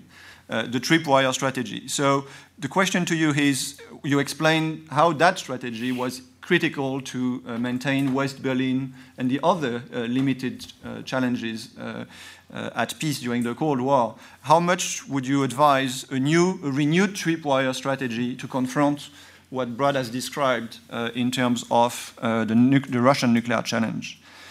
Third question to you. Um, you, men you, mentioned um, uh, the idea that um, during the Cold War, uh, we had uh, procedures, capabilities, a physical elements in place to deter the Russians. but would you go as far as to advise that we go back to that?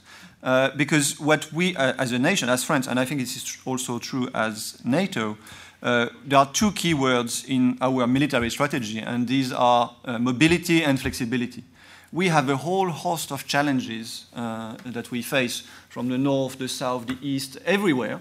And so we don't have the luxury of, mm, uh, uh, of putting all, all the forces in one place at a single moment because we are pretty sure that if we mobilize all our forces in one single place at one single moment, we will be in the wrong places. So what we advise is that we have military forces that are more flexible, more mobile, more agile, so that we can quickly deploy uh, them. I, I, guess this is what you have in mind, but I'd like you to, to develop on that. And the first point is to push back you a bit on your assessment of the Baltic states. Um, where, you, where I concur with you is uh, when you remind us of the good old days uh, uh, stability instability paradox. And this is a classical example of deterrent theory when a country feels protected by the nuclear umbrella, his own umbrella or the umbrella of someone else, then it, it, it feels emboldened to do crazy things and stupid things once again, it's a very good reminder, but I think it, it, applies very poorly to the Baltic states of the day, because when you talk to the Baltic states right now, their problem is not that they feel so confident in US extended or NATO extended deterrent that they are ready to do crazy things with their Russian min minorities. Mm-hmm. it is that they don't, that they feel that it is not credible enough and that credibility of the extended deterrence needs to be boosted way more than it is now. So I'm afraid, I mean, I, I, I, would worry if we were confronted with that uh, stability instability paradox in the Baltic states, but I'm not sure we are there.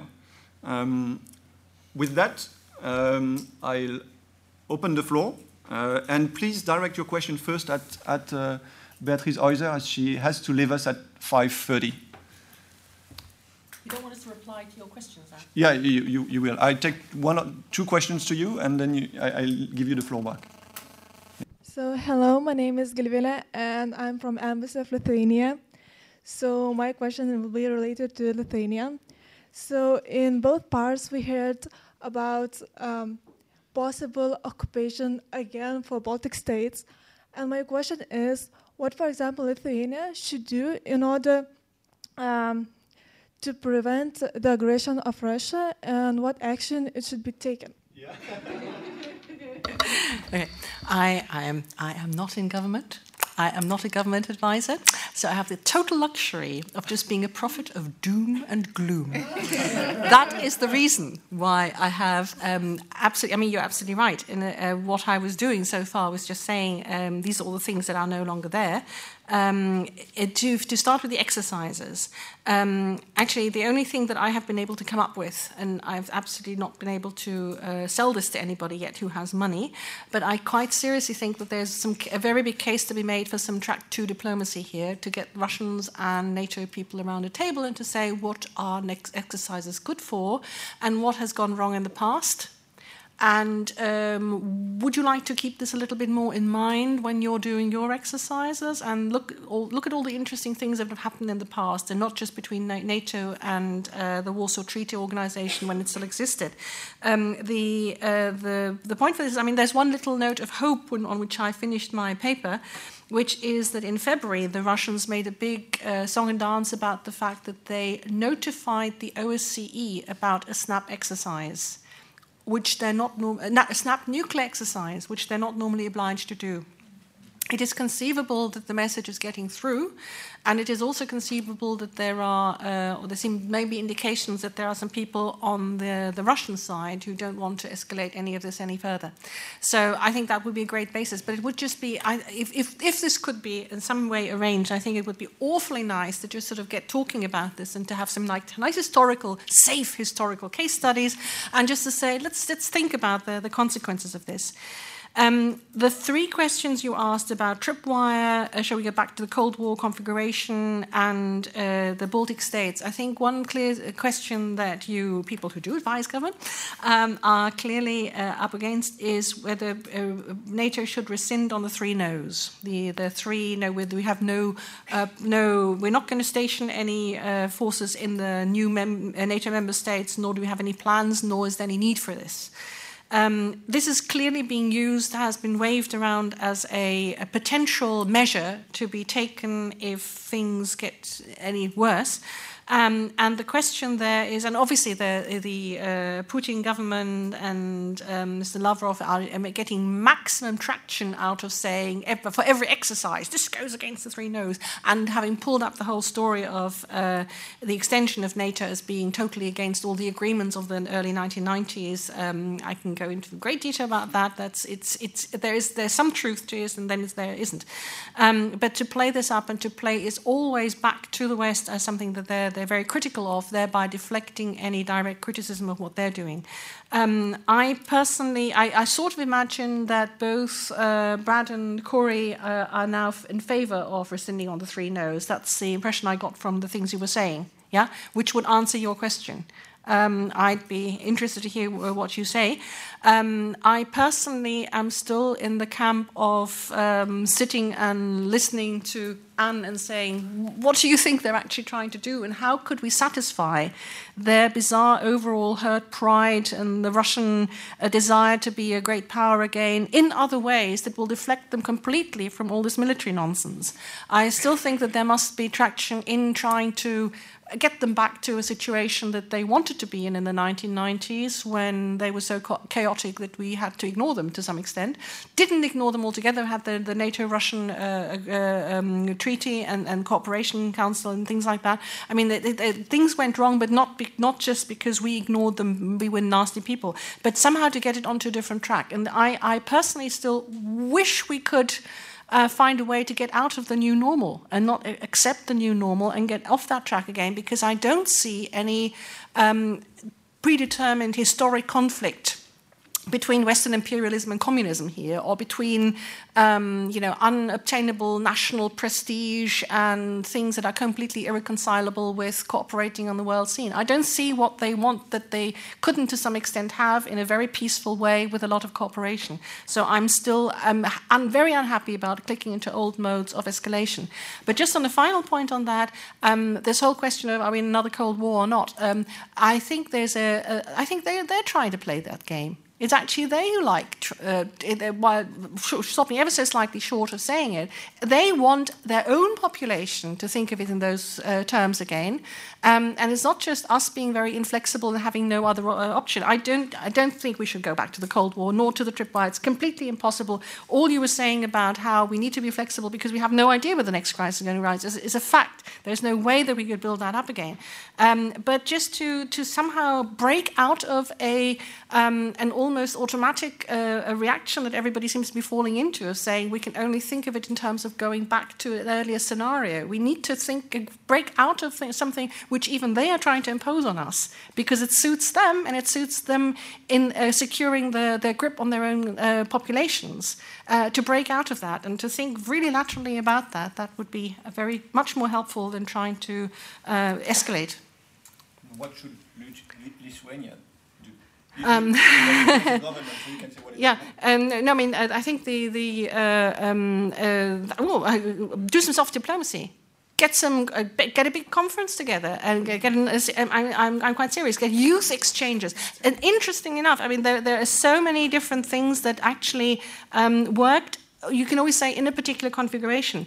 But one of the things that I've found totally surprising is how very, very important, for example, youth exchanges have turned out to be in post World War II re education of the Germans. Now, there are an awful lot of Russians an awful lot of young Russians. So it's not going to be as easy as shipping lots and lots of Germans to American universities or to exchange schemes with the French.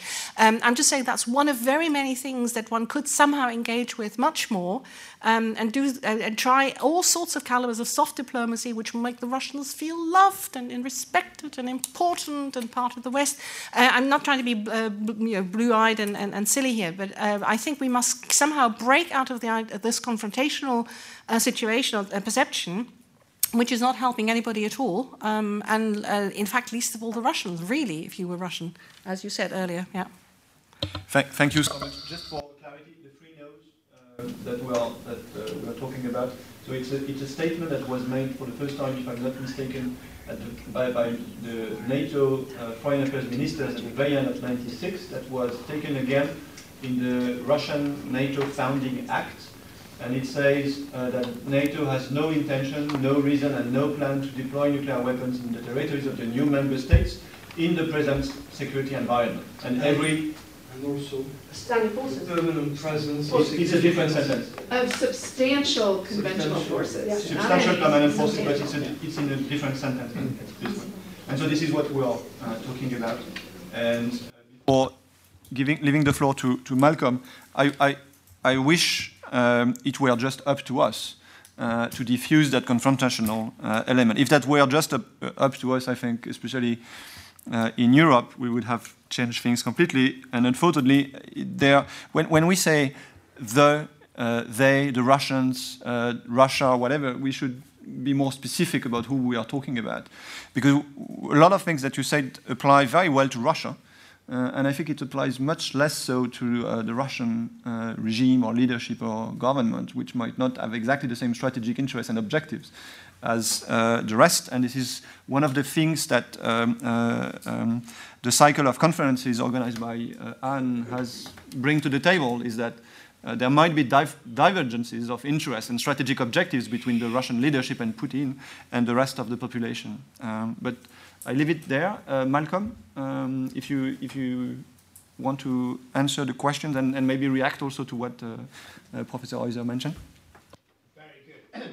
I'd be happy to. Let, let me say something about three no's in that debate yeah. first, and then come to your very good questions. Um, I mean, I think my view is in current circumstances, we should stick to the three no's. And I think Kori's uh, clarification on the conventional aspect, it's about uh, significant conventional force, substantial conventional forces, not any conventional forces. There are conventional forces from other member states uh, in the in the most vulnerable states. But I think if we were to uh, seek to forward deploy in Poland and the Baltic republics a conventional force which was capable of uh, stopping a Russian invasion force without significant reinforcement. This would be a, a large, very large force, uh, and it would be seen by Russia as an offensive threat and would lead to Russian uh, conventional mobilization of its own. And I don't think in current circumstances that would be a wise way to move. So I think that uh, th- there are particular issues, I think, in relation to anti access area denial, where there are things that we need to do in relation to greater cooperation with Sweden and Finland. And also, I think uh, sending a message, perhaps not uh, openly, but sending a message uh, that in some circumstances Kaliningrad isn't necessarily a sanctuary. The idea that if, for if in a period, a pre-war period, where there was no fighting going on, but there was some Russian mobilization, uh, that we started, to, NATO started to fly reinforcements into Estonia and Latvia, so there was no fighting, and Russia started to shoot down aircraft, uh, American or British aircraft, French aircraft, uh, from bases in Kaliningrad. The idea that in that scenario, that we would uh, entirely abstain from attacking those facilities from which those missile uh, attacks came, Russia would have started kinetic activity, and uh, that's a difficult issue. Uh, but Kaliningrad, the, the, Baltic states, in some senses, are our West Berlin because of their geography. But Kaliningrad is Russia's West Berlin as well. There's a mutual vulnerability there. And there's certainly one, I can imagine some scenarios in which uh, there, the, there's a different red line uh, applied to Kaliningrad vis a vis the rest of, rest of Russia in terms of escalation uh, dynamics. But in current circumstances, and I mean, I think the other factor I'd bring in there is that one of the results of the economic crisis in Russia and the much greater fiscal stringency is that the period of increases in Russia, Russian defense budgets is over. And unless the oil and gas price really rebounds to a very considerable extent, I don't think we're going to see very large real terms increase in Russian defense budgets over the coming period. And therefore, a lot of those modernization plans for the future are going to have to be scaled back quite substantially. And the domestic political problems Putin is going to face, the Putin regime is going to face, uh, are going to become greater. Now, that could make Russia more of a problem. Russia, a weak Russia in some senses, could be more of a problem, but it's a different sort of problem from a Russia whose uh, military capability is, is rising uh, exponentially. Um, in relation to Nicola's uh, couple of comments, um, full spectrum deterrence, in a sense, it's not mimicking Russia, but there are similarities.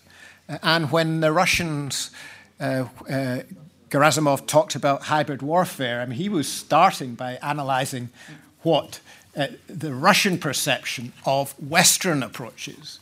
So their perception was that we, uh, the West, had a cunning plan uh, to use color revolution and propaganda and NGOs and so on to undermine regimes uh, which uh, were sympathetic to Russia, whether that was in Iraq or Libya or uh, Serbia, whatever it was, or Ukraine, Ukraine color revolution. So, from their perception, hybrid warfare is something we've been doing longer than we have. In, this is, in reality, it's nothing new. It goes back millennia. Ever since warfare started, subversion has been an important part of warfare uh, between subversion, assassination, information warfare, economic sanctions have been part of competition for a very long period of time.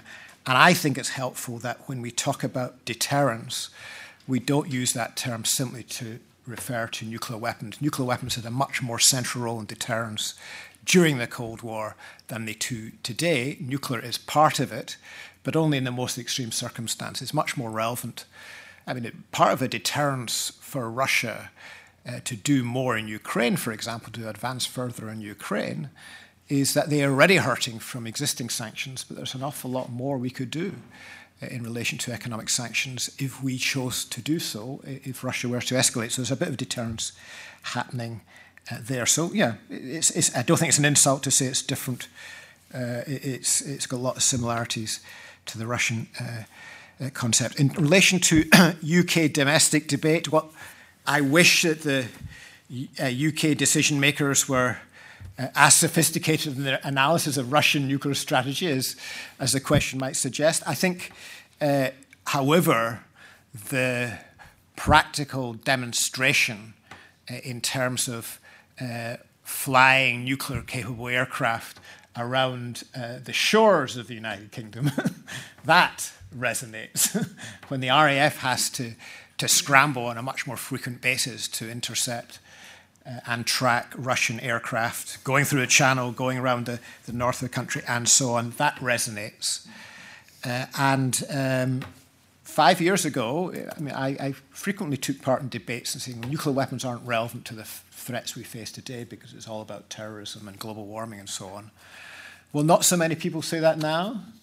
Uh, and one of the mistakes I think sometimes our politicians make is when they talk in the UK, I mean, I think it's different for the US, in the UK, when they say North Korea, because I think when somebody says North Korea to justify the UK nuclear deterrent, it feels pretty, pretty weak because North Korea, it may, in some scenarios, be a threat to the UK, but fundamentally, given our geography and our strategic commitments, Russia is the main nuclear threat we face at present. And that's, but that, that, that I think does resonate in our domestic debate to a very significant extent. In the end, positions in the nuclear debate in the UK are fixed, I think, for 80, 90% of the elite. But there is a, there's a swing vote, which we'll see in this summer's vote, where I think Russia has moved particularly perhaps in the Labour Party, a significant element who are more agnostic have become more pro nuclear over the last two years. Thank you. Brad and, and Kori, if you, if you want to react. To. I don't want to join the discussion of the three no's, no. I want to join the discussion on what Lithuania can do to, uh, in reaction to the, the Russian threat. Um, and because I think there are several things Lithuania can do and several things the rest of us can also do. First and most importantly, the big advantage of free societies is social cohesion. And the more the government and the people of Lithuania can do to make all Lithuanians feel proud, patriotic, and willing to defend their country. That is to increase your resilience against Russian intimidation and subversion. That is a magnificent thing to do for your own country for all sorts of reasons, but it's especially valuable in making this Russian hybrid threat irrelevant, right? Because they only get traction if they can find sympathetic Lithuanians um, to, to help play that game. Second thing is um, set a good example that you are worried enough about Russian that you, as a taxpayer, will make compromises in other areas in order to defend your country. Because the fact that the frontline states in NATO have, up until very recently, not been spending uh, 2% of their GDP. Understand there are lots of other pressing social issues, and especially for countries coming out of occupation and authoritarian governance. But still, it's an important message to send to my mom about the self respect you Lithuanians have, and that's a key variable in keeping Americans committed to defending Lithuania as well. Uh, things we should all be doing. Um, I've, I'm firmly of the belief that the Russians have so violated the NATO Russia Founding Act that we should no longer feel bound by any of its restraints.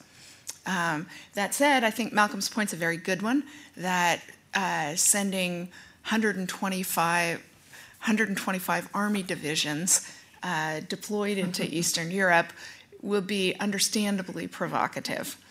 That said, I am a big believer in the buckets of blood argument. A hundred American soldiers in Lithuania as advisors in the defense ministry or training Lithuanian border guards um, is a very good thing because I don't know what the magic number is, but I know that number's smaller than 100 of what it would take to make my mom make a very clear distinction of who the good guys are in this scenario and who the bad guys are in this scenario. Um, one other thing, I agree with everything Beatrice said, too, as a matter of fact. We treat the Russians as though they are a monolith, which kind of proves the fallacy of the orange revo- of the colored revolution's threat to the Russians, right? When we could actually really up our game in that regard. Every time a Russian poll comes out, we should say, You really can't believe any polling in an authoritarian society. We have no idea how much support Putin has, because if you were a Russian housewife and somebody called you to ask you whether you supported this president, of course you're going to say you did. Your life is in danger, right? I mean, we should really up our game. It's idiotic that the Russian government is somehow more successful than our free societies are at winning an information war, right? Like in my own provincial country, we have Hollywood, Madison Avenue, um, CNN, a permanent political campaign, a 24 hour news cycle, right? Like we just need to get on with the business of showing the Russians that we can play this game too. And, and guess what? We're actually going to be good at it. the floor now if there is some any question. Uh, but maybe everything is very tired at the end of the afternoon, but all the same. Nicolas, merci beaucoup. Thank you. J'espère que vous n'êtes pas en retard. Uh, so, is there any more questions to our speakers? Yeah. Ah oui, please. So uh, I'm also an international security master student, and uh, I'm also gonna make a disclaimer because I'm not a professional on any of this topic. So whatever my question is gonna be, it's not gonna be as smart as what you guys said, but I'm still gonna ask it. So you talk. yeah. So you talked about uh, like the fact that there was like some hybrid hybrid spectrum about all the tools that Russia could use uh, in deterrence as well as uh, in actually uh, its actions on the ground. And uh, I think, as you said at the end about communication, for example, there's a real challenge for uh, NATO and Western countries how to adapt to this spectrum because should we use the same tool as an authoritarian regime does? How much of communication warfare can we really like? Can we do as a as a free state? Can we control our communication? And it's a like the question of how what spectrum, what hybrid spectrum can Western countries actually uh, develop to fight the spectrum of Russia? Should we develop the same, or should we try to actually build on our democratic values to develop another spectrum?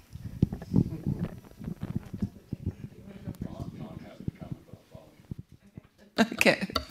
So I think that is absolutely the most important question that's been asked today. So, first of all, don't be deferential about not knowing anything about it. Trust your judgment because it proved very good in this instance.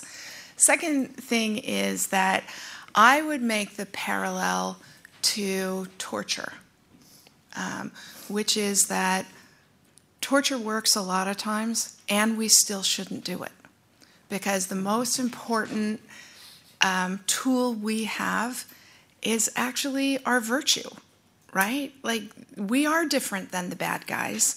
And every time we make a compromise that takes us closer to them, it's a victory for them. And so, no, we shouldn't uh, send out propaganda the way the Russians do. Um, no, we shouldn't. Uh, um, do a lot of the things the Russians do, you know, barrel bombs targeting hospitals, that kind of thing. Um, but again, look at the difference. In the last six months, the United States destroyed a hospital in Afghanistan, right? We did it on accident. Uh, we did it in support of the Afghans in a fight against terrorists. There was a big public investigation. Our army got held accountable for it. A whole bunch of people got punished for doing it. The British Foreign Secretary has several, on several occasions, produced evidence that the Russians are purposely targeting hospitals in Syria. And the Russians simply continue to deny that they've ever killed a civilian, that they have ever targeted a hospital. So um, the, the difference, we sometimes lose sight of the difference. Uh, the people who who are the victims of the wars actually, for the most part, can make that distinction. And we should have more confidence that they do make that distinction. Um, so, so we need to do stuff that binds us by our values. We need to be honest where we screw up because we screw up a lot. And it is actually the admitting of our failures that strengthens the confidence of that what we say is true, and that is the important difference from the Russians. So we ought to put a lot of top spin on the ball, right? But there are, the range is bounded, and it's bounded for reasons that are actually really good for us. So I agree that was an excellent question. Whenever somebody says, I'm, I'm not really as smart as the people at the table, but I have this question, that's always a warning sign yeah, to us up here.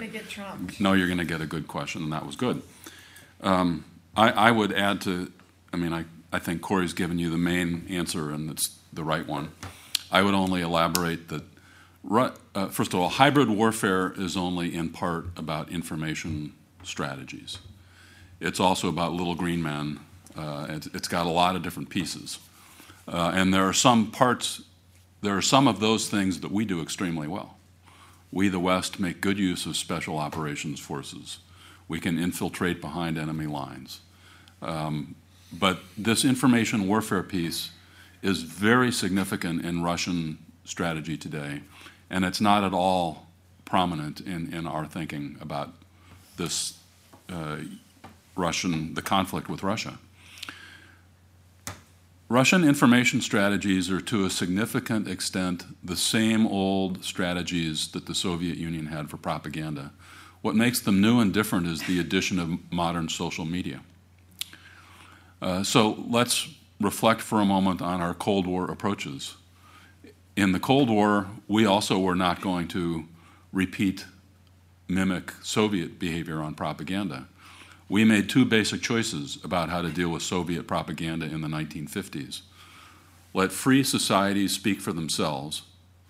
It wasn't government's job to respond to Soviet lies, it was our society's job to do that. Uh, and secondly, the, the, the challenge we, we could never reveal the truth about every single lie coming out of Moscow. What we needed to do was create in the minds of the American, uh, the average citizen, that there were lies coming out of Moscow. That, that in, once you exposed a few, it became Moscow no longer had the credibility to, to tell its story effectively. How do we apply social media, our, our media, our ability to innovate to these two strategies? Uh, I think the, the answer is largely in the NGO community, the non governmental organizations. We should have more organizations examining the narrative that comes from Moscow and over time doing the research and building up the truth uh, about these things. This is less the job of government. Government can't do this well. If you talk to the person in the White House whose job this is, his name is Jeff Edmonds, uh, and Jeff will say, every day we get some new piece of some lie from Moscow about something. It takes, when the, when the US government does something really fast, it does it in 24 hours. And he, he says that over the course of 24 hours, Moscow will generate five or six different versions of the same story. We can never catch up because we're an open society. So we need a, a competitive strategy that plays to our own advantages and our own values over time. Okay, thank you so much. Can I just add one point? Yes, of course. Maybe I could add me. one point to those excellent uh, remarks from my, from my neighbours. If you think about uh, both Ukraine and Syria, both of which we're involved in and Russia is involved, and ask what is what's the key to Western countries achieving their their objectives in those two places, then I would say it's achieving uh, and promoting a, a political settlement. uh, which uh, is in adherence with our values and our interests. In Ukraine, it's most of all about the political system in Kiev, and in the, the, the vast bulk of Ukraine is not under Russian control. Uh, but uh, there are really deep seated problems in terms of Ukrainian governance, which may or may not be ameliorated in the years ahead. The Prime Minister is resigning today, there'll be a new Prime Minister, who knows what happens. In relation to that process, Russia is absent.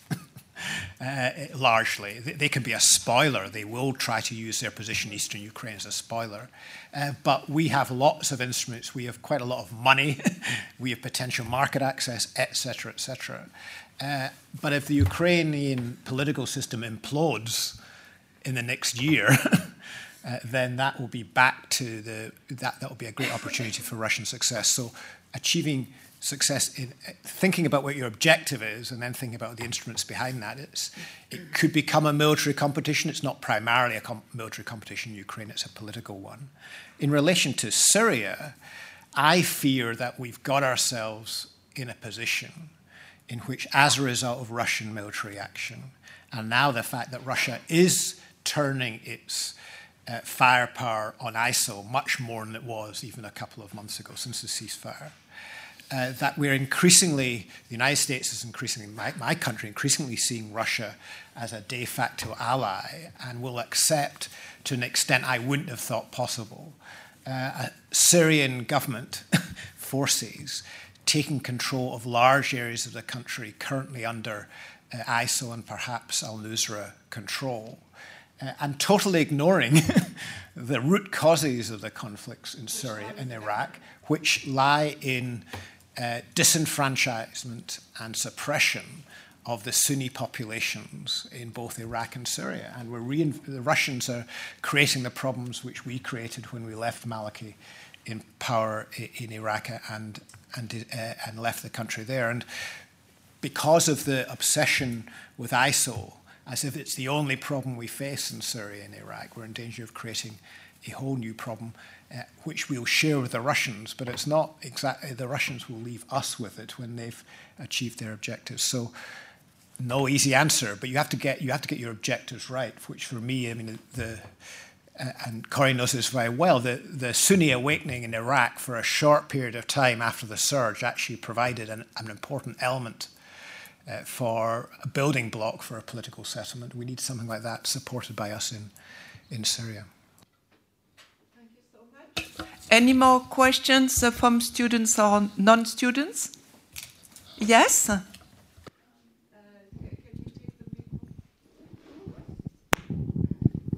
So I hope to finish the really long day. Um, I'm an Estonian, and one of the key parts of Estonian foreign policy is that Russia is uncertain. That the attitude towards Russia is that Russia is uncertain. That, that anything can come out of it. So being here and listening three hours of us kind to pinpoint the strategy on what to do, I would challenge that and say that maybe the strategy is to be ready for everything. And right now, um, I largely agree with everything that has been said today, but I think that I'm not that sure that we're ready for everything yet.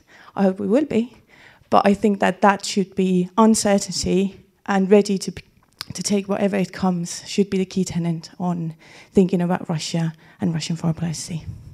I don't know, any comments? Yeah, I have a comment. Uh, uh, I basically agree with you that that my country's record for accurately predicting uh, future wars is absolutely perfect. We have not gotten it right once, not once. So, of course, you need to uh, have capabilities that give you the ability to fight whatever comes your direction to fight, to buy yourself time to adapt and react to different things. Of course, uh, there are two problems with that. The first problem is uh, you, if you prioritize everything, you have no priorities. So, what the prioritization process that I think all of us have been talking about is mostly focused on what are we not good at that the Russians can uh, take opportunities from and how do we build greater resilience among our own vulnerabilities? One of the most de- uh, demanding of those vulnerabilities is the sheer size and location of your country. Right? There's nothing any of us can do about that. That's part of what makes this a really hard problem because all of us want to make sure we defend all of Estonia and all of Estonians and that's very hard in a frontline state of a very small size, sitting on the border of a very big, aggressive country. And so when you hear all of us agonizing about where do we put the priority, how do we plan, what's the scenario we need to focus on, it's not so much driven by a closed mindedness about other alternatives as it is driven by a very demanding defense requirements process for the defense of the NATO allies. So I agree with you, you're right, but that doesn't excuse those of us who are defense planners from trying to say, oh my God, what's the biggest hole I need to fill fast? One of my exercises in writing my book, uh, the first chapter tries to relate each of the nuclear posture reviews done in the United States since the end of the Cold War tries to relate them back to the national security strategies issued by each president. Uh, and one, one thing that leapt out to me from that work was the fact that each president has looked at the world since the end of the Cold War and said that it has changed and changing and becoming increasingly unpredictable. this is a common theme for 25 years. And at a certain point, we have to ask ourselves is, is the change we now see the permanent condition? Uh, and in the case of Russia, there is a main scenario. There, we can predict a main scenario, which is that Mr. Putin or Putinism is here to stay. This is the new normal. We can prepare for the possibility. We can lay. Uh, we can open doors to other possibilities, so that if if there were to be new forms of conciliation in Moscow, we'd be prepared to meet that and, and do something constructive with it. but the uncertainty about, Mos- about Moscow seems to be reducing in recent years, insofar as the more Mr. Putin controls, uh, the less unpredictable Russian politics become. Now, there could be some significant explosion. He could be tossed out in a coup. The people could successfully rise up, but he's willing to shoot them. So apparently, that's not very likely. Uh, so the actual range of so I think in the case of our relationships, so I actually disagree with the common American shorthand that we live in a changed and changing world. We live in a world that's quite predictable. We have some big, hard, long term problems with Russia. Yes, it's a declining power, but its decline is going to take a long time. Uh, China is the rising, rising power. Yes, it's rising slowly, and it's going to be a long term proposition, but that's here to stay. Uh, a remaking of the Arab Middle East world. I mean, and, and continued deep uncertainty about the European project, which is as old as the European economic community. Deep uncertainty about whether Europe is going to con- coalesce into something whole or not. So I just give you this alternative proposition because, of course, the world is always awash in change.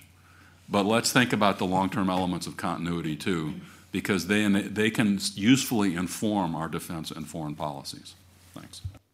Well, all the great discussions at the end of quite a long uh, session. I, I, wish Europe was at all predictable uh, in the next three months, given the referendum we've got in our country, which will be, I think, uh, if it goes in the direction which I don't want, uh, then it will be a strategic turning point for the UK and I think for Europe, uh, not least because it's in a Europe which itself is much more fragile institutionally than it has been for a very for many decades, uh, and it's it's very worrying, I think, indeed, what's what's happening, but not only in the UK. So fragility, uncertainty, uh, really important. In relation to Russia, I think, uh, and this illustrates maybe a broader point, we went through, I think, quite a long period in which we hoped that we were in a pre cooperative period with Russia, in which we would, uh, if we made enough effort, eventually get to a stage in which Russia more or less uh, accepted the sort of norms which members of NATO and the EU, with one or two exceptions, have accepted. Uh, and in a way, I think we had a similar hope and maybe a delusion in relation to the Middle East that we felt, and when the Arab Spring came along, we felt at last they get it. We're about to have a transition to a sort of European style, postmodern democratic politics, etc., which will solve all the many problems. And all that may happen one day in relation to Russia, in relation to Iraq, who knows? Uh, but, in, but I think in the, in the period of my lifetime, in the, you know, in the short, medium uh, term, uh, we have to get used to a world where Western norms are not going to be quite as dominant as we thought. We're going to have to live in a world in which some aspects of relationships feel a bit more like the 19th century than, than we would have hoped uh, in postmodern uh, Europe post the 1950s. Uh, and that means that we have to approach a lot of these issues in a very different way from we've approached intervention in the last 20 years. And I think one of the psychological changes we need in defense uh, security policy is we can't use the mindset we used in interventions in the Balkans or the Middle East and apply that to relations with Russia because or China because there it's much more about managing uh, relationships which will continue to have quite a strong competitive element in them than it is transforming those relationships. When we talked about um, many of our interventions, maybe we had the illusion we could transform the relationships, and it, it failed in Iraq and Afghanistan. Uh, but we can't even have that illusion in relation to Russia. That's a recipe, I think, for enhanced conflict, as indeed it is with China. So I don't, I mean, I think sometimes people describe Russia uh, under Putin as in some way bizarre or irrational. And I don't think that's the case. It's actually, if you read what uh, Putin has said in many speeches, it's a concept of international relations, international security, which is actually very familiar in, in European history.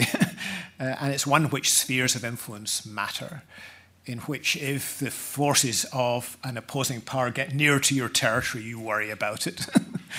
uh, and um, in which, if you're a great power with Russia's history, then you prefer the enemy be as far away as possible. So if you see NATO enlargement, if you see the overthrow of Milosevic, if you see the overthrow of Saddam Hussein, if you have significant inferiority in, in forces, then um, the reaction is the, the details of the reaction are not predictable, but the wider reaction is. And the, the, from my point of view, at the end of the Cold War, Russia uh, lost an, an, enormous opportunity to make friends with its neighbors rather than enemies. And if it had reached out to the Poles and the Balts and so on, given their economic dependence on Russia, then it could have been a much different set of relationships. Instead, they treated them as a source uh, of threat and, and people to be bullied, and the, the reaction was those countries all, all turned to the West. But we are where we are, and now we need to manage that competitive relationship, and it's it's not going to be easy. But the, where it, where we are in a situation very comparable to the Cold War is in the end war avoidance has to be very high in our agenda, and that's really quite different from the period of intervention. Uh, may I ask you maybe a very last question? Uh, again, about to go back to Ukraine. In fact, uh, two questions. Uh, what were your positions uh, to all of you about uh, in the debates about um, military, possible military assistance to Ukraine? Were you in favor of, as it was the case in, for some of people in America, or against, as, as you know, most of the people in Europe? And the second question about the, the mm, possible expansion, NATO expansion, are you against or in favor of an expansion to a NATO expansion to Ukraine and maybe to Georgia? Or the question is for all of you. uh, so I was and am in favor of giving the Ukrainian government uh, weapons to defend themselves against Russian aggression. Um, I'm in favor of giving them a fair amount of them. I'm, a fair, I'm in favor of giving them a lot of American military training, and I'm in favor of giving them a lot of American military trainers in the country right now um, so that Russian actions are transparent uh, to America and to Ukrainians and that because I believe that both strengthening Ukraine's ability to protect itself against the kind of aggression the Russians have visited upon them in the last several years is important. Um, and it will thereby strengthen our ability to argue, continue to argue to the Ukrainian government that Western standards of governance, of transparency, of lack of corruption, of accountability of the leadership to its public are actually what's going to make Ukraine in the medium run much, much less vulnerable to the kinds of behavior that the Russians have been visiting on them. Uh, no, I don't think we ought to push for Ukraine to come into NATO for three reasons. Uh, first, because I would personally want a Ukrainian government much better than the Ukrainian government they have before I'm really willing to make a, a commitment that an attack on Ukraine is an attack on California. Uh, second, that is, there is an element of earning the right to be a NATO member, and I don't think they've done that yet. Second, I think that we don't help Ukraine at all to kick around the notion of a, a, guarantee to them that we have no actual desire to honor. So you don't want to ask the question about making a, a country a NATO member unless you've already got 28 governments who are going to say they want Ukraine to be a NATO member. And I don't think we're anywhere near that. and it would take an awful lot of American leadership to get us to that point. Uh, the third reason I don't think uh, we ought to be doing it is that Russia's aggressive behavior has caused, you know, our strategy from the end of the Cold War until about two years ago was to make uh, fuzzy the difference between who we were going to defend and who we weren't, right? Because what we were actually doing was extending a soft security guarantee to countries we were not willing yet to extend a hard guarantee. The Russians just really upped the opportunity cost to us for giving soft security guarantees. And my read of my own government, as well as every European government, is that what we have done is clarified the line between NATO membership and not NATO membership. And given that that's where we are, um, I don't think we ought to encourage the Ukrainians to believe we are going to do things we're not going to do, especially after we have already once failed to honor a commitment that we made to the Ukrainians that we would care about their territorial integrity and security if they gave up their nuclear weapons. Thank you. So I was also in favor of lethal aid. Um, but I want to be clear, I had left the administration by that point, and I was not uh, consequential in those decisions. Uh, I was in California recovering my sleep cycle and sense of humor after four years in the Pentagon. You recovered your sense of humor? Most of it, most of it. Thank you, Kori. It's, it's always sweet to see you. Um, NATO expansion. Um, my short list of preferred targets for NATO inspection, expansion today are um, Sweden and Finland. Uh, if we want to make a meaningful difference to deterrence and assurance in the Baltics, um, bring, bringing them in would offer much more value to the alliance. Uh, and, and I completely agree with Kori's assessment of the political situation today in the alliance as a whole, including in Washington, including in both parties. There's, there's um, not an appetite for accepting new um, trouble with Moscow uh, for allies who, who, for prospective allies who are doing none of the things. I mean, your, your key point that they're not stepping up to the, re, the requirements is, is key. Um, so I think the, I think expansion remains in discussion, but not expansion of the kind the alliance was headed towards before Crimea Thank you. briefly, because most of it has been said, I, um, I've, I've never supported NATO enlargement to Ukraine and Georgia. I think uh, there, there has been a period still, I think, for some uh, NATO membership should be open to any European country that meets the objective criteria in terms of transparency and governance and so on. But I think there, there should be an additional criteria, which is that it's in the interests of existing member states for a country to join. It has to be in our interests. It can't simply be automatic if only you tick various boxes. And I think, in a way, that latter approach uh, was what was an approach which just didn't factor Russia into the equation, as if NATO enlargement was just about spreading democracy and good governance. It was nothing to do with the balance of power in Europe, and it is.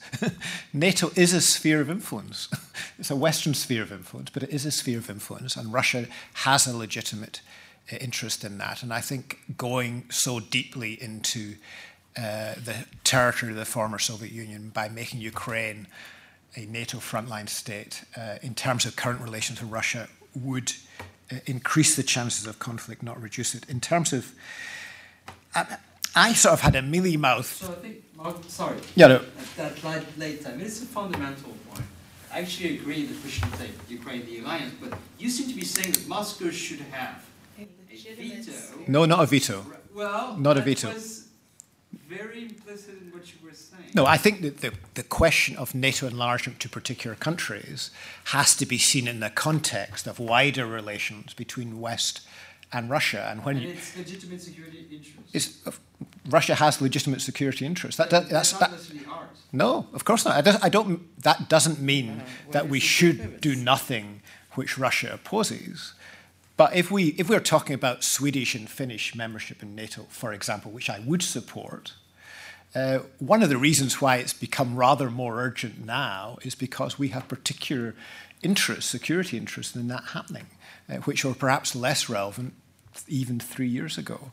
Uh, that's why it's risen up the agenda. It's not because Sweden and Finland tick more boxes than they did three years ago, because they ticked the boxes 50 years ago. Russia So that, that on um, so yes, not not Russia veto, but the reality is if Russia doesn't change fundamentally in its security posture, and I don't think the successor to Putin tactically might take fewer risks, but I don't think the Russian definition of its security interests is going to be fundamentally different if Putin is replaced by any of the plausible successors uh, who are in the government right now. And I don't think there's going to be a Russian revolution which is totally overthrows uh, the current setup. So we're going to have to live with something similar to what we have now for some time. O on the weapons question, I had a sort of mealy-mouthed uh, approach to that, I have to say, which is I think I did worry about what the implications would have been if we'd had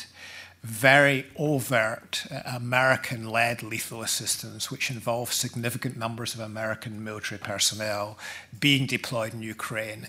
And given the state of Ukraine's armed forces, and given the ways in which you see the Americans work in Iraq or elsewhere, you very you could very quickly have been in a slippery slope when we were deploying more and more American special forces nearer and nearer Russian conventional forces in Ukraine. I just don't think I would have been prepared to accept. I don't think it would have been wise uh, to get into that uh, competitive and potentially escalatory position vis-a-vis uh, Russia with American uh, or other leading NATO forces on the ground. But I would have been very happy. uh, for Ukrainian forces to get greater access to arms from others. and the parallel I think I draw with that is with the Croats in the Bosnian War, who actually, with quite a bit of help from the Americans, uh, got quite a lot of extra assistance and over time changed the balance of power vis-a-vis the Serbs in the Bosnian Civil War and laid the created the ground for the for the Dayton peace settlement. So yes, to more arms to Ukraine, but quite careful about where they come from and, and the involvement of of Western forces on the ground. Okay, thank you so much. Well, I, I, think that we have to finish on this point. It is late and the session was very long. Thank you to, to the speakers because it was really great and very interesting and relevant and thank you also to all of you for all your questions, especially to the students. thank you.